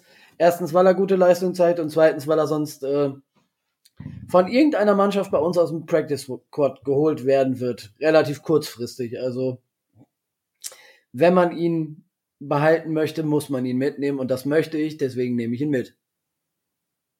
Wunderbar. Dann, äh, ich mache einfach jetzt äh, weiter und nehme mir die Position Fullback vor. Ja, Hast du da eine eigene Position für? Respekt. Ich, ja, ich wollte mir das jetzt relativ einfach machen. Habe ich aber tatsächlich auch gemacht. Gut, da haben wir wow. halt Gold. wow. Ich hatte sogar überlegt zwischenzeitlich, ob man noch einen zweiten mitnehmen soll. An der Stelle. Ähm, aber ich habe dann letztendlich bin ich auch bei Ingold geblieben, habe gesagt, okay, das reicht. Ähm, bitte aber nachher später im Hinterkopf zu behalten, dass ich äh, tatsächlich da auch überlegt hatte, einen zweiten mitzunehmen. Das kann später nämlich nochmal wichtig werden. Ähm, wen möchtest du denn als zweiten Fullback mitnehmen? Ich hatte tatsächlich eine Zeit lang überlegt, ob wir hier den ähm, Lave tatsächlich, Lave Teaser, ne? Mitnehmen ja. können. Den kannst du ja. ja, kann, kann man jetzt nicht mehr. Das klar. Äh, hat sich jetzt erübrigt. Okay. Jetzt schon klar, aber. Gut. Micha, mit welcher Position möchtest du denn dann weitermachen? Ähm, ja, dann fange ich mal mit dem Schocker an. Ich ist aber nett, dass ihr, dass ihr mich fragt, ob ich, äh, ob ich auch einen Fullback dabei habe. Aber ja, du, du schwärmst schon die ganze Zeit vom Fullback. Das war halt dann. Keine, keine, keine Fullback-Position. Also hast du auch keinen mitgenommen. Ja. Natürlich habe ich den mitgenommen. Dem zahlen wir äh, reichlich Geld. Also wenn der nicht mitkommt, dann äh, machen die irgendwas falsch. Also natürlich. Äh, ich denke, das ist die Position in der Offense, die wirklich locked ist. Gut. Ähm, ich entscheide mich für eine Position. Und die hat tatsächlich, da hat sich eigentlich fast alles drumherum gedreht, weil das auf so viele andere Positionen Einfluss hatte, dass ich tatsächlich sage, ich will jetzt mal die Position Tight End, über die wir reden. Und ich habe tatsächlich vier Tight Ends mitgenommen. Smice, Long, Keeson Carter. Und zwar aus dem Grund, weil Gesicki hat so viele ähm, Blocking-Snaps bekommen, um zu gucken, ob er sich im Blocking verbessert hat. Das hat er definitiv nicht, also es sieht nicht besonders gut aus, nein. Ähm, dass ich glaube, dass für das System, was McDaniels voraussichtlich, das muss man ja immer noch sagen, wir wissen es ja Ohne nicht. S, ohne S. Das ist, Ah, der, andere- McDaniel, Entschuldigung. Ja. das ist der andere. Aber da, das bist du nicht der Einzige. Das ja, passiert mir immer wieder. Das Äh, passiert auch McDaniel-. Dass, Mc, äh, dass wir wissen ja nicht, aber ich gehe davon aus, dass McDaniel halt dieses out, starkes Outside Zone Running Game spielen wird. Äh, da braucht man einen Tight End, der blocken kann. Sowohl Smice als auch Long haben bewiesen, dass sie blocken können. Long ist sogar von den, von den Anlagen her wahrscheinlich der Tight End schlechthin für die Offense von McDaniel. Ich glaube aber, dass man Gesicki trotzdem mitnimmt. Natürlich klar, Franchise Tag und so weiter, wenn man ihn nicht vorher tradet. Und dass er quasi dann aber einen Receiver-Spot belegen würde. Und weil ich ja keinen zweiten Fullback dabei habe, muss ich auf jeden Fall aber drei Tight Ends mitnehmen, die auch blocken können. Weil ich glaube, das ist für das ganze System elementar. Und da fängt es halt eben an, da, da dreht sich alles drum herum. Und deswegen habe ich tatsächlich vier Tight Ends mitgenommen. Ähm, und ich glaube, dass Gesicki tatsächlich eher Receiver-Snaps bekommt, als extrem viele Tight End ähm, äh, Snaps, beziehungsweise dass wir dann, dass Gesicki vor allen Dingen dann auf dem Platz steht, wenn wir tatsächlich mit einem 12 Personal spielen, was wir gar nicht so oft tun werden. Das Problem, also äh, da habe ich jetzt tatsächlich mal eine Frage. Wir haben mal Gesicki ja den Franchise-Tag verpasst. Mit dem Wissen, was wir vorhaben. Ähm, wie kann es sein, dass wir einen Spieler so viel Geld bezahlen und es dann zu dieser Situation kommt, die wir jetzt gerade beschrieben haben? Ist das nicht ähm, etwas problematisch für unseren Coaching-Staff? Tobi? Naja, also wie gesagt, wir haben ja damals über den, äh, über den Franchise-Tag geredet, als wir ihm den verpasst haben. Ähm, da wird ja irgendeine Idee dahinter gesteckt haben. Da wird ja irgendwas, äh, wird ja irgendwas eine Rolle gespielt haben. Und ich gehe davon aus, dass es so ist, ähm, wie Micho das darstellt, dass wir ihm halt äh, gewisse Blocking, äh, Blocking Eigenschaften einfach nicht zumuten, sondern eher in erster Linie im, äh, im Receiving ähm, ähm, komm, zum Tragen kommt. Aber ähm, naja, ich kann mir nicht vorstellen, dass es, dass es einfach so ist. Und äh, Tech and Trade äh, wäre schon längst passiert, glaube ich. Also von daher. Es wird, es wird ein, ein System oder es wird Spielzüge geben, die Mike Daniel, äh, die, die Mike McDaniel sich ausgedacht hat, die er wahrscheinlich noch nicht gezeigt hat, in der Gesicki eine positive Rolle spielen kann. Ansonsten hätten wir ihn nicht, äh, hätten wir ihm den Tag nicht verpasst. Ja, oder aber tatsächlich, ähm, das muss man auch mal sagen, ein GM ist ja dafür verantwortlich, die Gesamtentwicklung des Teams im Blick zu haben, eigentlich in Rücksprache mit dem Coaching-Staff, aber auch über den Coaching-Staff hinaus. Und wenn Greer sagt, Mike Gesicki ist auch so eine Integrationsperson, ist für die Fanbase wichtig und so weiter und so fort, den halten wir unbedingt und Coach, du musst gucken, wie du den da einbaust. Das wäre eigentlich die Aufgabe von einem GM. Das heißt, von wegen sich nicht alleine vom Coach abhängig zu machen, sondern normal, im besten Fall natürlich zusammen mit dem Coaching-Staff, aber auch Entscheidungen zu treffen, die er meint, die langfristig für das Team gut sind. Und ein Coach muss ja, das habe ich auch schon öfters gesagt, eigentlich ein System entwickeln, das, das hast du vorhin auch schön gesagt, Rico, dass die Spieler ein Scheme entwickeln, das die Spieler stärkt. Das heißt, dass die Stärken der Spieler hervorhebt. Ähm, nur ich weiß nicht, ob McDaniel seine grundsätzliche Philosophie dementsprechend ändern will. Und nochmal, Gesicki Stärken sind ja eindeutig im Receiving. Und wir haben ja auch einen Kyle Pitts in Atlanta, der tatsächlich sehr viele Snaps auch outside als Outside Receiver bekommt. Und ähm, ich könnte mir vorstellen, dass sich die Rolle von Mike Gesicki da komplett ändert. Ja, da, also ich, ich bin tatsächlich, also ich traue das dem auch zu, dass das so kommt. Also dem Coaching-Staff traue ich zu, dass man das so ändert. Aber dann wäre es natürlich puh, teurer Big Slot. Ähm, aber muss man, muss man sich dann anschauen. Ähm, wie genau und was genau. Aber gut, ähm, das war ähm, zumindest äh, Michos Einschätzung. Tobi, wen hast du denn mit auf Tight End? Ähm, für mich stellte, hat sich nie die Frage gestellt, dass wir weniger als vier mitnehmen. Und äh, ich bin da bei den genannten vier. Ähm, Carter als äh, absolutes Spe äh, Special Teams Ass, Durham Smythe als äh, der Tight End, der nur wirklich in das äh, in das System, was ähm, McDaniel schon gespielt hat, ganz gut reinpasst. Hunter Long, der das sein kann, und eben Gesicki. Okay. Also ich bin auch bei Smythe, Gesicki und bei Carter und bei Long muss man halt wirklich sehen.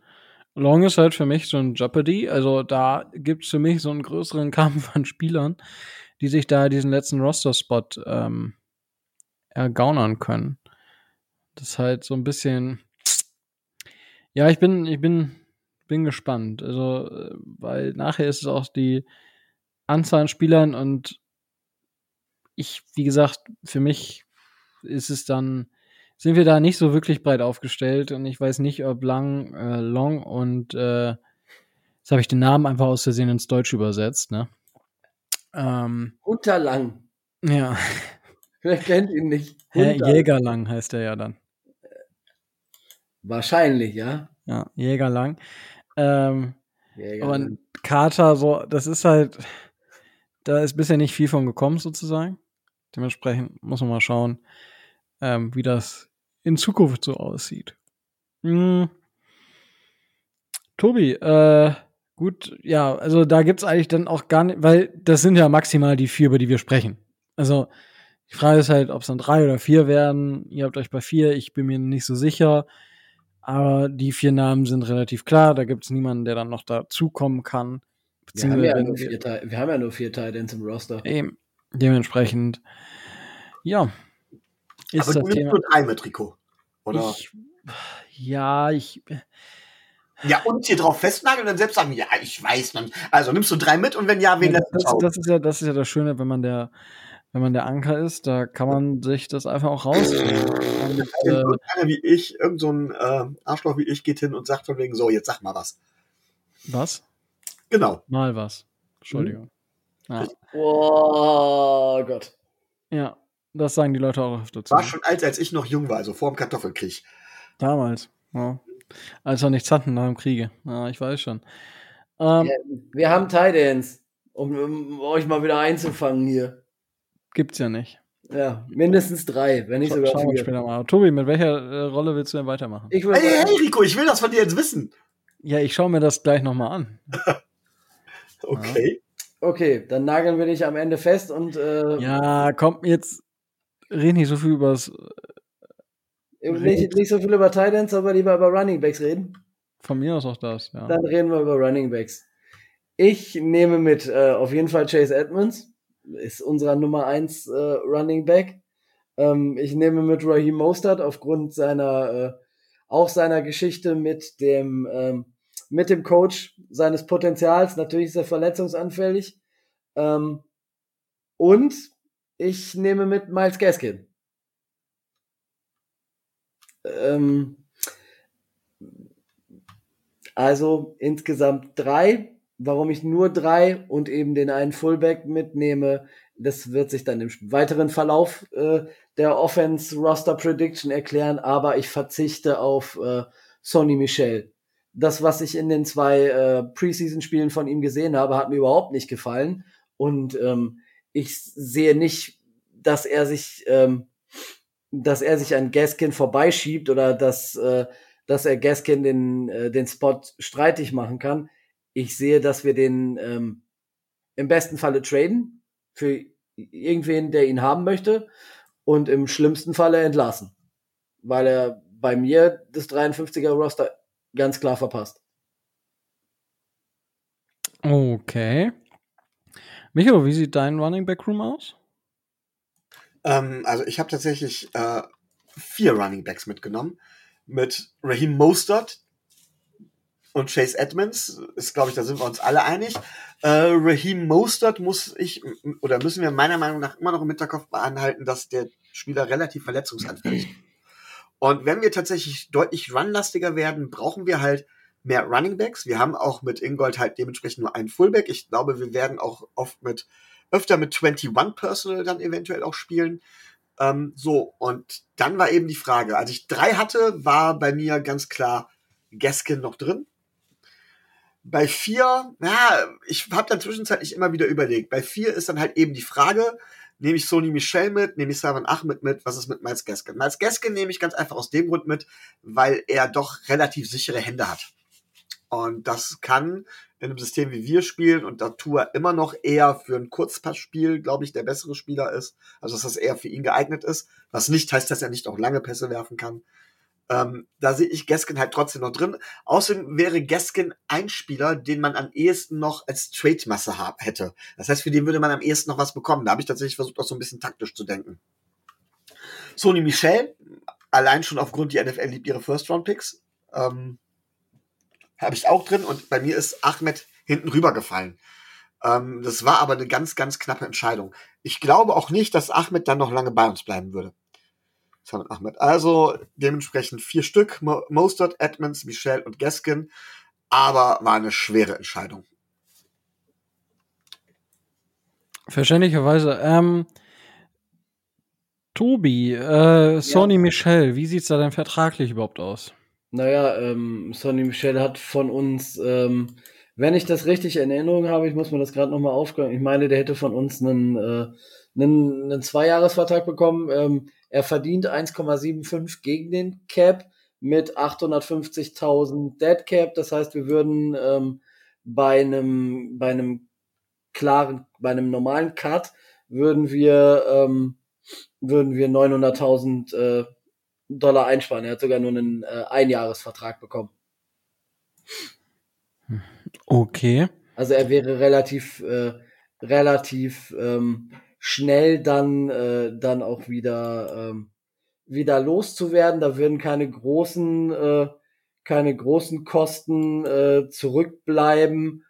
Ähm, aber das ist ähm, im Vergleich zwischen, zwischen Gaskin und, ähm, und ähm, jetzt Sony Michel nicht so, äh, nicht so viel, als dass das äh, jetzt eine Rolle spielen würde. Klar, wir sparen zweieinhalb Millionen, wenn wir, ähm, wenn wir Miles Gaskin, ähm, wenn wir Miles Gaskin ähm, cutten, weil der kein, äh, weil der kein äh, Dead Cap hat. Aber ähm, naja, wie gesagt, ich hatte mir von Sony Michel äh, deutlich, äh, deutlich mehr erwartet.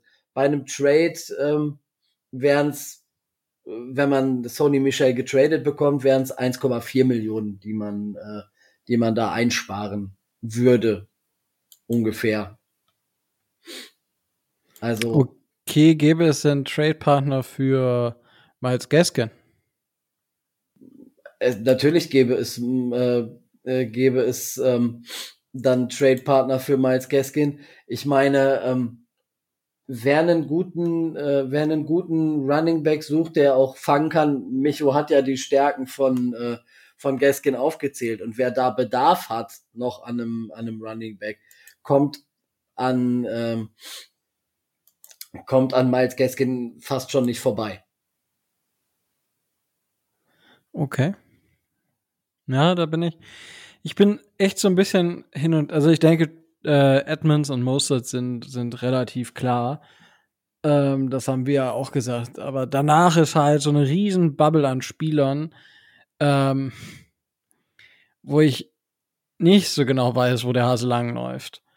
Weil was für ein Running Back brauchen wir? Welcher Running Back öffnet wirklich die Running Lines? Und davon haben wir nichts gesehen. Dadurch, dass unser Pass, also unser Run-Blocking so schlecht war, konnten wir gar nicht sehen, welche Running Backs schaffen es denn wirklich aus, aufs zweite Level. So, es gab die Dolphins hatten drei Runs in der, in der, äh, von 29 Läufen waren drei Runs 10 Yards oder länger. Und das war einmal Miles Gaskin, das war einmal Seven Ahmed für 12 Yard und Skylar Thompson. Also ähm, ein Scramble war einer von diesen drei Läufen. Und das ist echt, echt hart. Weil wir haben dann, ja, Secondary White haben wir auch noch unseren Rookie. Wo man auch sagen könnte, hat der nicht eigentlich auch vielleicht sogar äh, einen, einen Spot, den man vergeben könnte? Wir haben Garrett Dokes, den wir letztes Jahr in der siebten Runde ähm, gedraftet haben, wo man auch nicht so ganz weiß, was Phase ist. Ja, also das ist für mich diese riesen Bubble hinten ähm, aber super schwierig. Ich würde Miles Gaskin, sofern wir ihn nicht wegtraden, weil ich sehe auch bei Miles Gaskin einen klaren Trade-Kandidaten, den man irgendwo nochmal für einen Siebtrunden-Pick oder so abgeben könnte. Ähm, das ist das eine. Ja, Miles Gaskin wäre sonst für mich aber ein Spieler, den wir mitnehmen. Und dahinter hat man dann halt eher für mich ein Battle zwischen Seven Ahmed und Secondary White als ein Battle zwischen Sony Michel und irgendwem. Aber das Problem ist, und das habt ihr auch schon gesagt, was ist wirklich im Training? Weil das, was, was ich da jetzt gesehen habe, da könnte ich sagen, okay, wir spielen halt ohne Running Back. Weil, wie sollen wir es bewerten? Also für mich ist gar keine Grundlage da, um da wirklich mega was zu bewerten. Wir sehen das Training nicht. Ähm, Edmonds Mostert, wenn Gaskin nicht getradet wird, würde ich Gaskin auch noch mitnehmen und dann würde ich einfach da vielleicht mit Secondary White tatsächlich gehen. Also du nimmst auch vier mit, ne? Ja, also fünf insgesamt. Mit Ingold, meinst du? Genau. Ja, Fullback ist ja eine eigene Position. Ja. Aber so wie die letzten, ich glaube, letztes Jahr hatten wir auch fünf. Meine ich, oder das Jahr davor. Also ist jetzt nichts Atemberaubendes, nichts Neues. Und Tobi, du nimmst nur drei mit. Ich nehme nur drei mit, ja. Plus Ingold. Plus Ingold, ja, plus, plus Hybrid. Okay. Ähm, Micho, möchtest du dann zuletzt äh, oder möchtest du erst über O-Line oder erst über Wide Receiver sprechen? Äh, ähm, gut, ich fange mit Receivern an, weil ich glaube, auch da habe ich wieder, äh, bin ich wieder so ein kleiner Ausreißer. Ähm, wir haben ja schon öfters mal drüber geredet, dass ich tatsächlich sage, ich glaube, wir nehmen nur fünf Receiver mit. Ähm, viele Offenses nehmen nur fünf Receiver mit. Und ähm, also klar, es gibt immer welche, die sechs oder sieben mitnehmen. Wir könnten jetzt auch sagen, wir haben eine hohe Qualität, aber so ist die Qualität gar nicht mehr, wie wir gleich sehen werden vielleicht. Und ähm, wenn wir tatsächlich auch viel mehr auf ein Kurzpassspiel, auch Passspiel zu den Running Backs wenn, äh, nehmen, wenn wir dann noch bedenken, dass Gesicki tatsächlich ähm, Receiver-Snaps bekommt, ähm, dann macht es für mich keinen großen Sinn, sechs mitzunehmen. Und für mich ist ganz klar Waddle, Hill, Wilson und Easy E, Esokanma sind halt dementsprechend für mich gesetzt. Und dann war halt die Frage, wen nehme ich jetzt an Nummer 5? Da hatte ich einige zur Auswahl, aber tatsächlich glaube ich, dass die Zeit, und das tut mir tatsächlich weh, vor allen Dingen bei einem Spieler, den ich sehr gerne mag, nämlich bei Preston Williams, die Zeit vorbei ist. Dann hatte ich überlegt, nehme ich Lim Bowden Jr. mit, aber was man so aus dem Trainingscamp hört, hat er tatsächlich auch nicht wirklich die Gelegenheit genutzt, sich abzusetzen. Er sah zwar minimal besser aus als Preston Williams, aber auch er hat nie die Vorschlusslorbeeren irgendwie als Hybridspieler halt eben äh, oder als Gimmickspieler halt eben nutzen können. Aber es gab einen, den ich vor dem Trainingscamp gar nicht auf dem Schirm hatte, ähm, der wohl wirklich in Roster-Bubble sich verdammt gut hochgekämpft hat. Und den nehme ich tatsächlich als fünften Receiver mit. Und das ist Trent Sherfield. Weil ich glaube, der hat einen Shot verdient.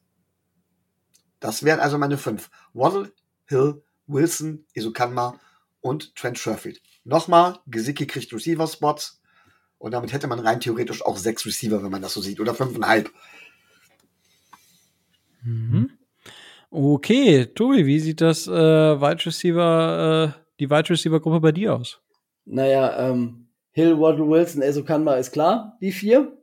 Ähm, ich habe ja eben über den Hybrid gesprochen. Ich nehme Lynn Bowden Jr. auf jeden Fall mit.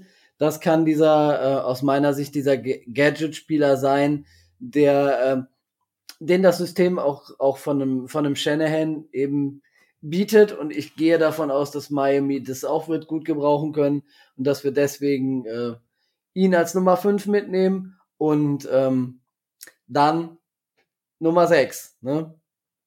Williams, Sanu, Sheffield, Sanders. Ich gehe da ein bisschen mehr mit, ähm, mit, mit Veteran Power. Also ähm, bei mir kriegt ihn Sanu, aber es ist äh, zwischen Sanu und Sheffield wirklich äh, eine sehr schwierige Entscheidung ge äh, gewesen. Äh, Preston Williams ist für mich äh, klarer Trade-Kandidat. Äh, irgendwas dafür bekommen und dann ist er weg. Ja, ähm, für mich sind Williams und Lim Bowden Jr. tatsächlich Trade-Kandidaten. Ähm, und das, also ich habe ja unter der Woche mal auch so einen Tweet losgelassen, so, hey, okay, lass uns einfach mal schauen, ähm, was wir daraus machen können. Also Gesicki, ähm, Miles Gaskin und Preston Williams und Lim Bowden Jr. sind für mich alles Trade-Kandidaten. Und die vier sind klar, also Hill, Wilson, Waddle, Sukanma. Und bei mir, ich habe halt fünf und das ist jetzt nachher, ich weiß nicht, ob ich sechs habe, weil das ist wirklich nachher, ähm, weil wir haben nämlich einen Teil vergessen und äh, meine Schrift ist hier so ein bisschen unleserlich, deswegen habe ich den hier auch. Ich habe nachher einen riesen Battle, ob wir vier Titans mitnehmen oder sechs Wide Receiver. So, natürlich kann man über Gesicki dann streiten. Wenn man sagt, Gesicki ist ein Receiver, dann ist die Antwort relativ einfach. Dann entscheide ich mich für einen ähm, für den Tight End mehr anstatt für einen Receiver mehr. Bei mir ist aber auch Sanu einfach die Nummer 5. Und das ist halt Trent Sherfield, ja, er hat jetzt nicht schlecht gespielt, aber Trent Sherfield ist halt auch schon seit 2018 in der Liga. So, und der hat noch nie in einem Jahr mehr als 100, also der hat im ersten Jahr, in seinem Rookie-Jahr, hat er tatsächlich ähm, über 200 Receiving Yards gehabt, aber danach hat er nie mehr als 100 Receiving Yards gehabt. So, das ist halt, ja, er macht sich nicht schlecht und wir schauen mal. Er kommt von den 49ers. Ähm, dementsprechend denke ich, ist er überhaupt da? Sonst wäre er nicht da. Und aber pff, ich sehe den Value, den Sanu mitbringt, noch höher als den von Trent Sherfield und Trent, Trent Sherfield ist dann halt jemand, der in einem, in einem Battle steht mit einem Long, mit einem Carter, mit einem Tanner Connor, dem, an, dem fünften Teil, in dem wir nämlich haben, den wir, über den wir gar nicht gesprochen haben, der aber auch einen, einen schönen Eindruck gemacht hat in der Preseason bisher. Und das ist halt, das ist so ein, da haben wir wieder so eine Bubble an Spielern, die sich um einen Roster-Spot prügeln. Ja, das ist Carter, Connor, Long, ähm, im Prinzip Lynn Bowden Jr., Preston Williams, die beide übrigens ähm, als Returner aufgetreten sind. Also da ist, denke ich, die Marschroute klar. Ähm, Trent Sherfield und wir haben ähm, bisher auch noch nicht über ähm, Brian Sanders gesprochen, der eben auch so eine ähm, eine Hybridrolle ausfüllen kann als halber Running Back und als Wide Receiver. Das ist jetzt das nächste, wo man halt auch drüber nachdenken kann. Und wenn wir diesen Gadget-Spieler brauchen und Limbo Jr. es nicht gezeigt hat im Training, sondern Braylon Sanders, dann müssen wir uns über Braylon Sanders unterhalten.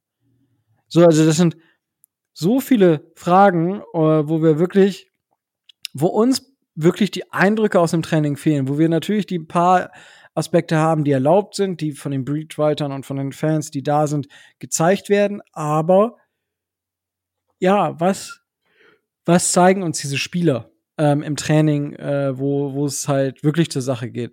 Das ist so ein bisschen, was liegen bleibt und das macht es jetzt super schwierig, sich da zu entscheiden. Ähm, aber ja, die fünf würde ich äh, noch mitnehmen und dann muss ich nachher noch mal gucken, welche von den anderen 200 Spielern ich für den letzten Roster-Spot dann quasi drin habe. Das ist so ein bisschen, bisschen meine Einschätzung. Gibt es Kommentare an mich und möchtest du etwas zu Tobi oder mir sagen? Was mir halt nur grundsätzlich auffällt, ist, das ist, glaube ich, ähm, sieht man bei dieser, bei dieser Roster Prediction deutlicher als bei denen, die wir früher gemacht haben, wie sehr ähm, tatsächlich die einzelnen Positionsgruppen voneinander abhängig sind ähm, und wie sehr natürlich das Ganze vom Scheme abhängig sind. Aber nochmal ganz deutlich, wie sehr die einzelnen abhängig sind. Und ich sehe das so ähnlich wie du. Da gibt es zahlreiche Spieler, da ist es teilweise ein Coinflip, da kann man überlegen, was macht man, wie macht man's. Ähm, auch Sanders hatte ich tatsächlich auch im Kopf. Ich habe mich da halt so ein bisschen auf die Berichte verlassen, ganz einfach, dass Trent Sherfield von all denen die beste Leistung im Training gezeigt hätte. Ich äh, kann aber auch nur sagen, das wird nur minimal sein und ähm, wie gesagt, Coinflip, ja. Ich habe mich jetzt für Sherfield entschieden. Und wie gesagt, ob man fünf oder sechs nimmt oder wen man auch immer mitnimmt, wie viel man immer mitnimmt, hängt halt auch davon ab, was man glaubt, wie viel man wirklich braucht. Und das ist eben der Moment, weswegen ich, um nochmal auf den Anfang zurückzukommen, sage, ich nehme tatsächlich vier Running Backs, vier Tight Ends und fünf Receiver nur mit. Und fünf oder fünf Receiver mit. Und ich wüsste nicht, wen von denen oder bei welcher von diesen Positionsgruppen ich kürzen soll, um Skylar Thompson als dritten Quarterback mitzunehmen. Und das war ja mein Problem, sage ich ganz ehrlich. Verstehe ich, ähm, aber dafür war, wäre mir der Spot für Skylar Thompson halt, also weil ich sehe keinen dieser Spieler, dass die in irgendeiner Art und Weise einen Unterschied machen könnten und äh, einen elementaren Baustein bilden und die wir unbedingt brauchen, als dass wir sie nicht dann oder einen adäquaten Spieler auf dem Niveau, wenn sich wer verletzt, noch auf dem Free Agent Markt oder in anderen Practice Squads oder aus unserem eigenen Practice Squad nicht hochholen könnten. Da sehe ich halt den Unterschied und deswegen habe ich den Spot an Skylar Thompson gegeben und eben nicht an zum Beispiel einen Brian Sanders oder einen Trent Sherfield. So, das ist halt der Unterschied einfach, wo ich sage, okay, diese Spieler bieten mir nicht den, den Mehrwert, als dass ich ihnen einen Roster-Spot geben muss im Vergleich zu, die, zu der Upside, die ihn Skylar Thompson mir bietet. Das war so ein bisschen der Unterschied, äh, war, oder das war ein bisschen der Grund, warum ich da ähm, Skylar Thompson auch den Spot gegeben habe. Gut. Ich würde sagen, da haben wir schon mal sehr, sehr gut auch über die Wide Receiver diskutiert. Aber was mir auffällt, ist, dass wir die allererste Garde von unserem Team ja, O-Line kann man jetzt gleich drüber sprechen. Aber die, der erste Anzug dieses Teams, sowohl Defense als auch Offense, der ist verdammt stark.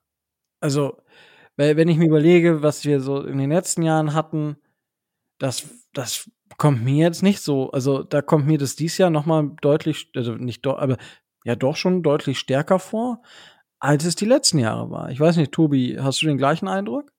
Ähm, ja, ich hatte das ja ähm, in dem äh, in unserer Roster-Folge schon mal ähm, erwähnt. Mein Zettel, wo ich jetzt wirklich unbedingt ein Need sehe, also da oder wo ich sage, da sind wir nicht gut besetzt. Der ist äh, relativ klein und das äh, betrifft auf jeden Fall ähm, mindestens die 25 äh, Spieler, die auf ihrer jeweiligen Position starten. Also elf Offense, elf Defense, drei Special Teams. Ähm, und ähm, ich weiß nicht, wann das, äh, wann das zum letzten Mal so, äh, so gewesen ist. Also das ist schon äh, verdammt stark, da hast du recht. Jetzt müssen sie nur noch alle fit bleiben. Ja, gut, das, das, irgendwelche Verletzungen wird es immer geben. Na klar. Von daher, ich meine, merken wir jetzt auch schon. Mackenzie Alexander und so weiter und so fort.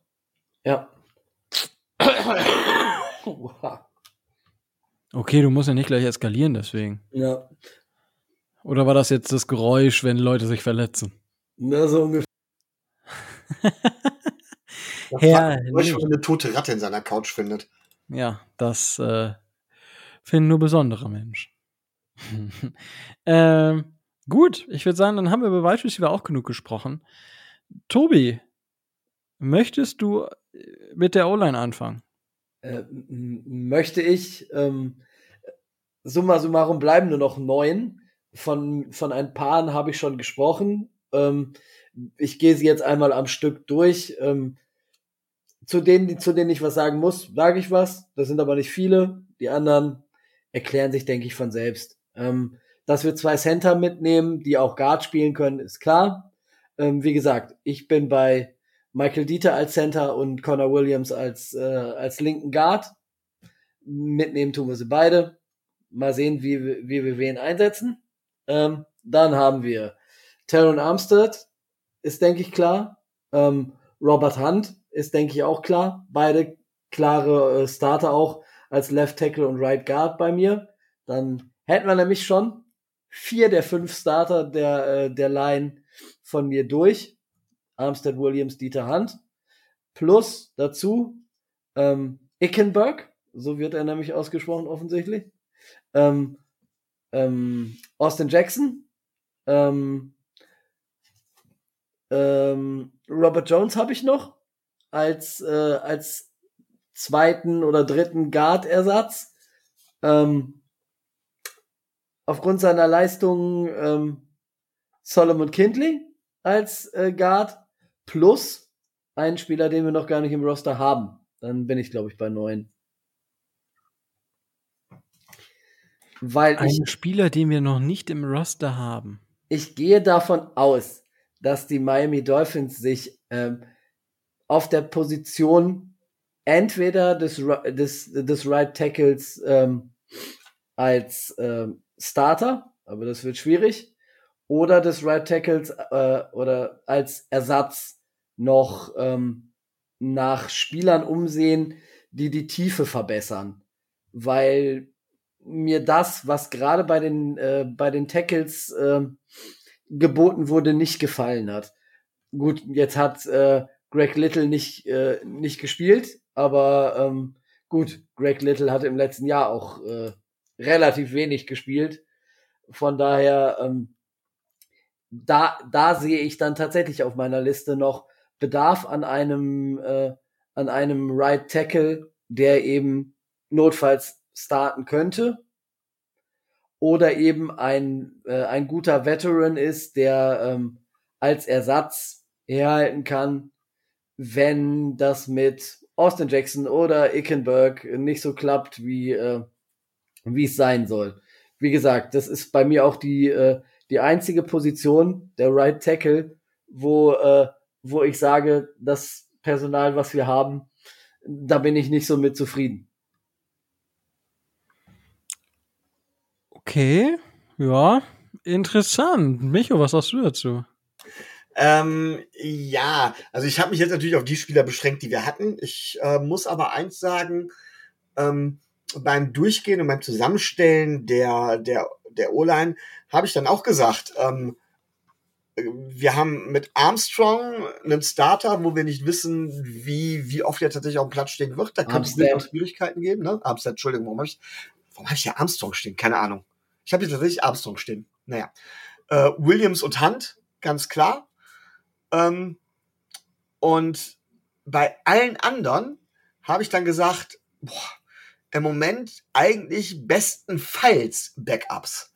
Und da fehlt es nicht nur in der Tiefe, da, da fehlt es auch in der, in der Spitze, finde ich.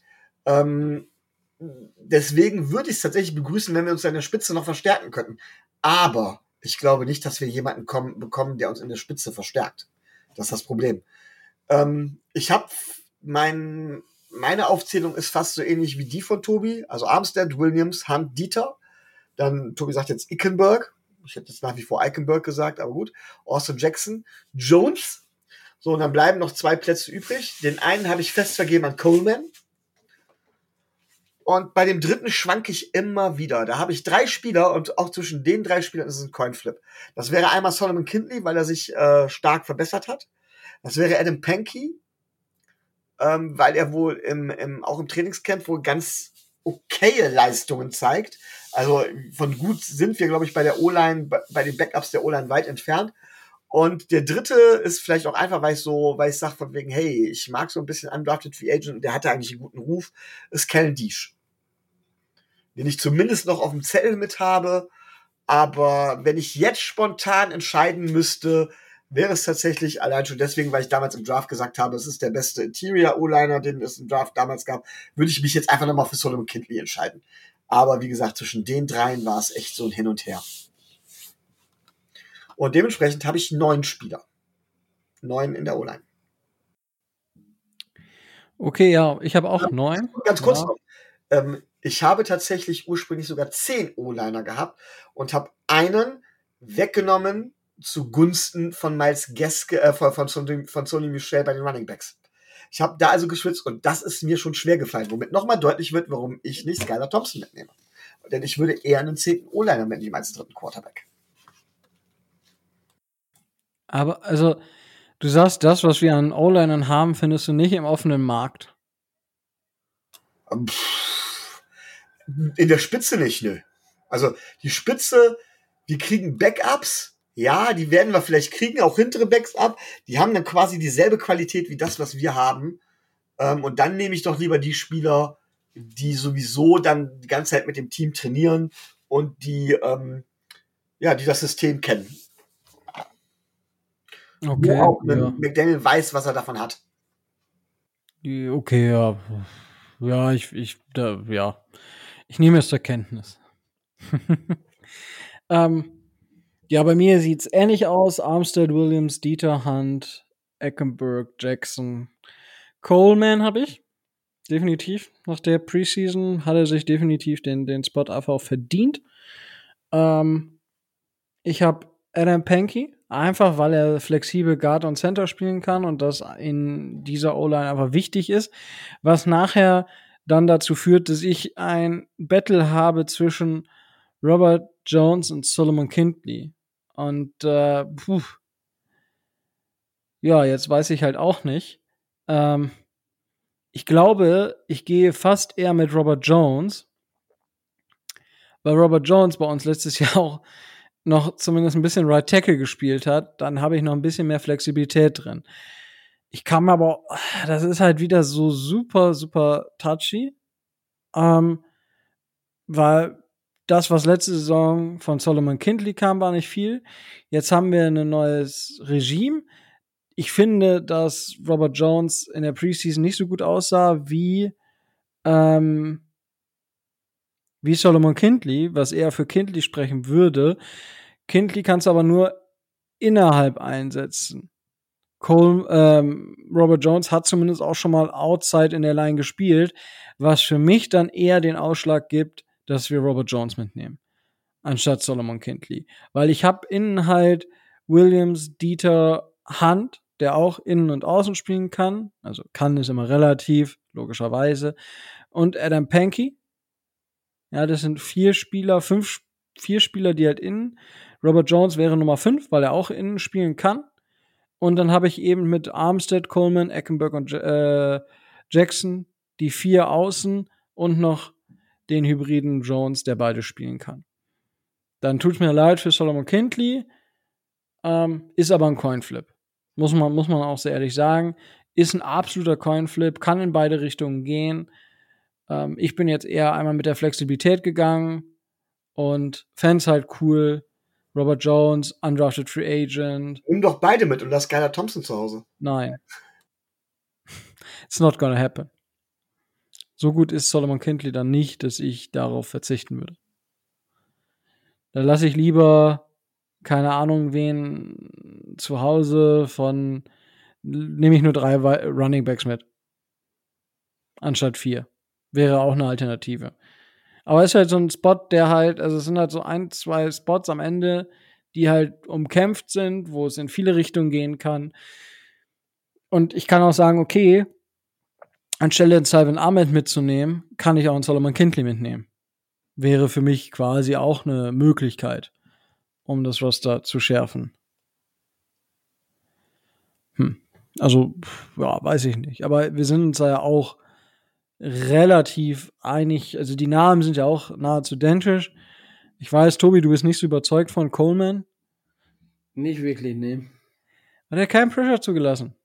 Ja, ich weiß, aber es, ist auch mehr, mehr so, dass mir seine, seine Spielweise nicht wirklich gefallen hat und ich, ich, wie gesagt, ich hätte da wen erfahreneres und auch wen, damit ich die rechte Seite irgendwie zugemacht kriege. Ich meine, ähm, es gibt ja einige Namen, die jetzt da so durch die, durch die Gazetten und durch, äh, durch verschiedene Medien wabern, äh, ob, mir, ob mich die so glücklich machen, äh, ist eine andere Frage, aber ähm, naja, also zum Beispiel ähm, Alex Leatherwood soll ja angeblich gecuttet, gecuttet werden. Wie wär's denn mit Davenport? Julian Davenport, ich glaube, der ist sogar noch irgend, der wird irgendwo ist der auf einem Roster. Ja, oder Lindsay. Lindsay, ja, die hat ja Zeit. ich spiele ja kein Tennis mehr. Nee, ähm, nein, Alex Leatherwood hat den, äh, hat den, ähm, hat den Vorteil, ähm, dass er halt schon mal mit Tua in, äh, in Bama zusammengespielt hat und dass er wahrscheinlich Potenzial mitbringt, was bei den Raiders einfach nicht zur Geltung kommt. Aber solche First-Round-Picks haben wir ja auch schon. Ähm, wir werden sehen, ob er überhaupt den Markt sieht und ähm, wie das mit Isaiah Wynn ist, der angeblich ja auch auf dem Trade-Block steht und was weiß ich nicht noch was alles. Äh, wir werden sehen, wer denn dann in äh, nächste Woche, also nicht den kommenden Dienstag, sondern den darauffolgenden Dienstag, die ähm, den, den Cut übersteht. Erzähle ich gerade Quatsch mit den Dienstagen?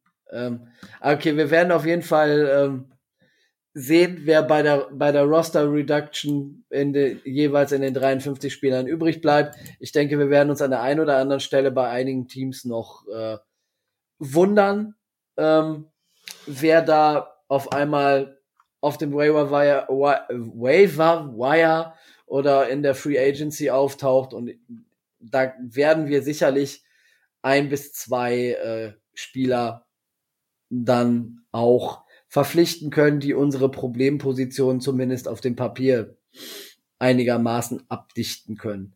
Über die anderen äh, Kandidaten unseres Teams, die wir traden könnten, haben wir ja auch schon gesprochen. Ja, schauen wir mal. Also gerade bei den Trade-Geschichten, ich denke, das wird eine, könnte einige Entscheidungen dann nochmal verleichtern. Es sei denn, wir traden Spieler für Spieler. Aber auch das kann Entscheidungen uns Entscheidungen abnehmen am Ende in der Roster. Also zum Beispiel Preston Williams. Ähm, ich habe bei klassisches Beispiel Preston Williams, ich glaube, dass Vereine an ihm interessiert sind, dass sie aber ganz klar sagen, nee, den Trade, für den trade ich nicht. Wir warten, der wird eh gecuttet und dann können wir ihn uns holen. Ja. ja, das ist nachher nur ein Sicherheitsmove. Äh, und ich glaube, dass wir tatsächlich deswegen für viele Spieler tatsächlich nichts bekommen werden. Außer für so Leute wie Mike Gesicki halt eben. Vielleicht für Miles Gaskin. ja, muss man, muss man halt sehen. Also Preston Williams hat ja zumindest mal gut gespielt. Aber ja, du hast vollkommen, vollkommen recht am Ende. Das stimmt schon. Hervorragend. Ähm, ja, also ich denke, am Ende ähm, gibt es gerade auf jeder Position irgendwie in den, um die letzte Position wirklich einen Kampf. Es ist nicht so wie, ich kann mich erinnern, in all den letzten Jahren hatten wir es eigentlich immer so, dass es dann eine mehr oder weniger klare Kante gab und entweder so einer noch rein oder nicht. Aber dass es wirklich auf jeder Position so diese, diese kleine Bubble am Ende gibt und das irgendwie aber auch so ein, eine Gesamtheit an Spielern nachher so noch für einen Spot quasi agiert und man da verschiedene Position einsetzen könnte. Das, daran kann ich mich persönlich zumindest in den letzten Jahren nicht erinnern, was das Ganze für mich nochmal so ein bisschen spannender gestaltet und was mir auch sagt, okay, offense-technisch sind wir vielleicht auf einem höheren Niveau als die letzten Jahre. Weiß nicht, Micho, würdest du das ähnlich sehen oder? Uns, was die Skill Positions angeht, aber mir ist halt ganz deutlich aufgefallen, äh, bei der O-Line, ich empfinde unsere O-Line als die schwächste Positionsgruppe im ganzen Roster.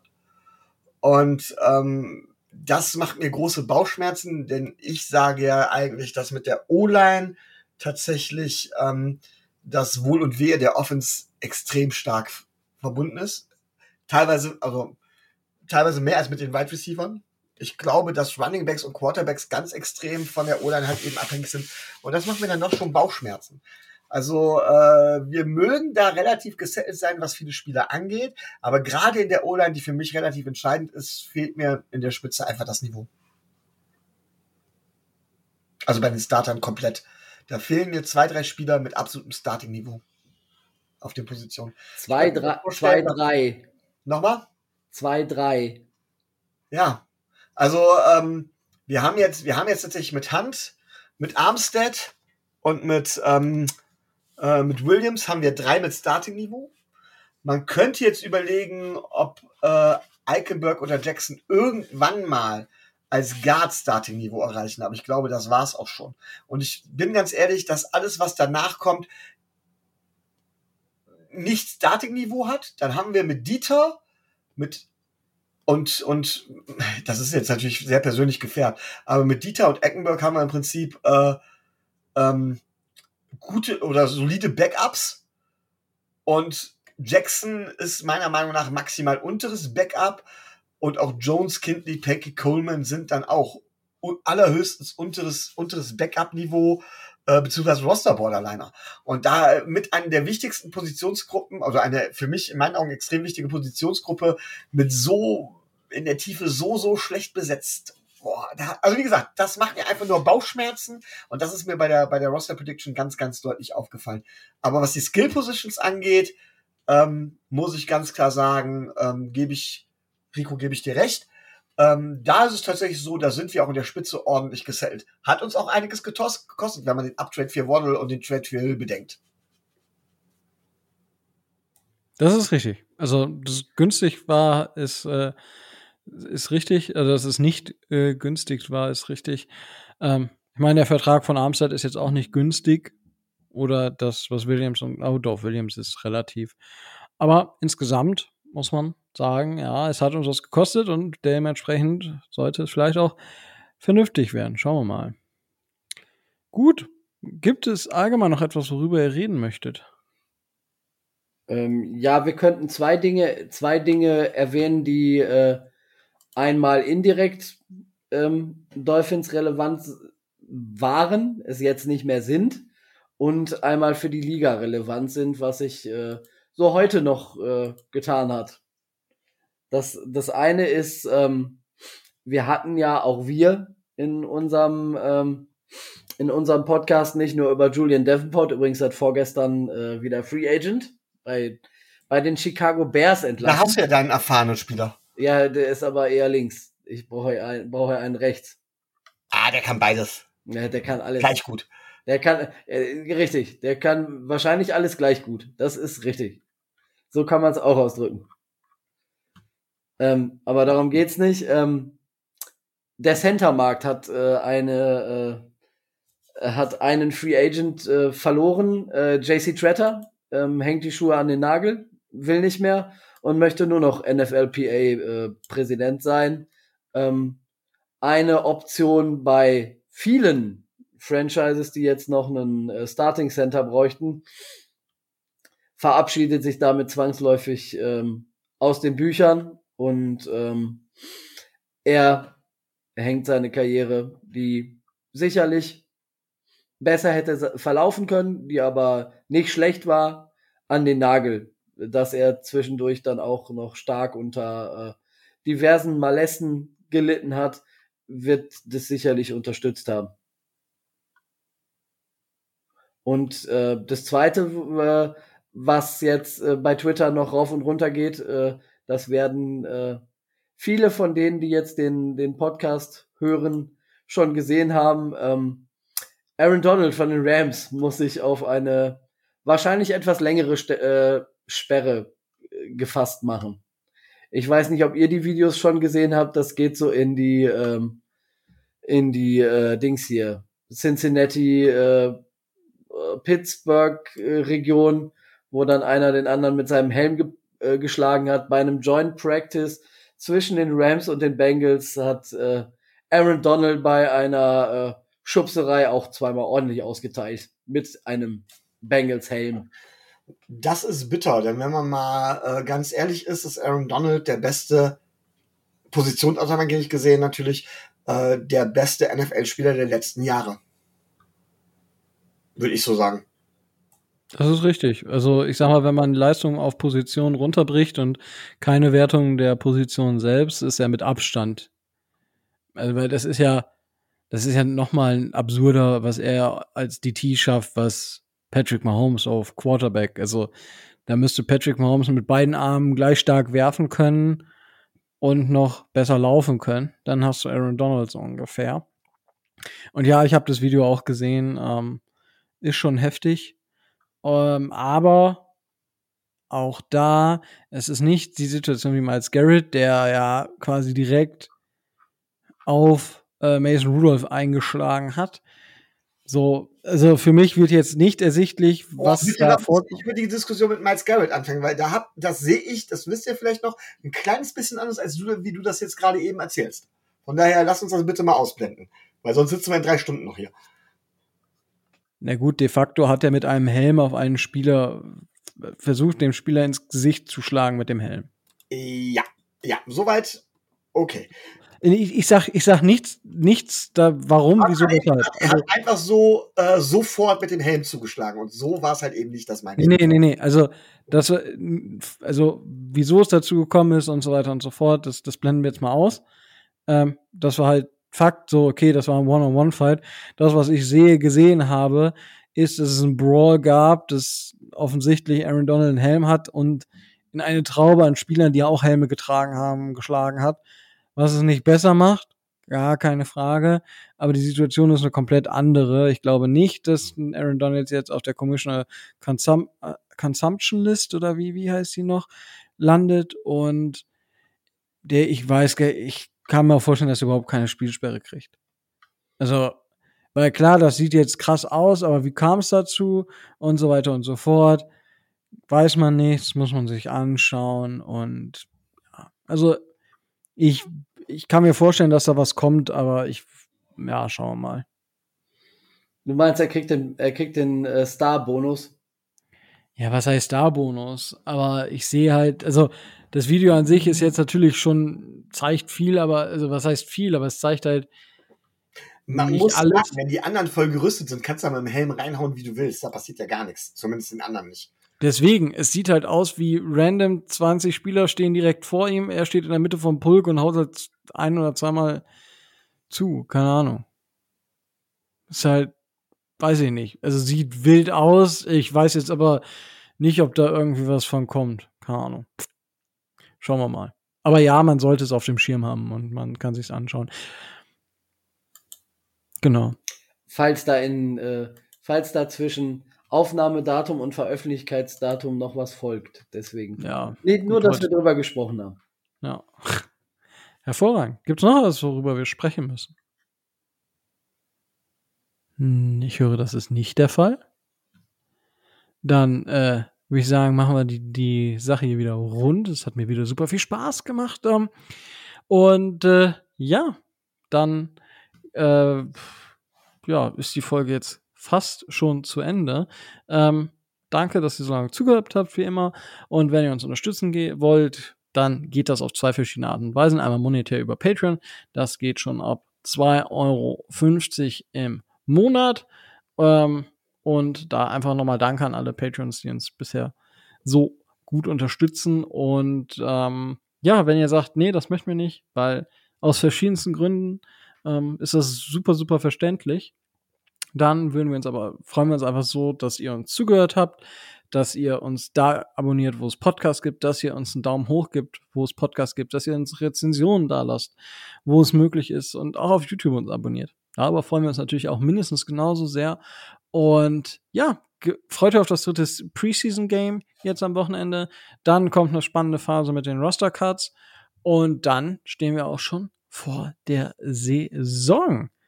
Ja, nächste Woche gibt's dann, ähm, nächste Woche gibt's dann noch mal einen Überblick, was passiert ist. Gibt's Bold Predictions, gibt's Season Prediction. Ihr kennt das ganze Spielchen.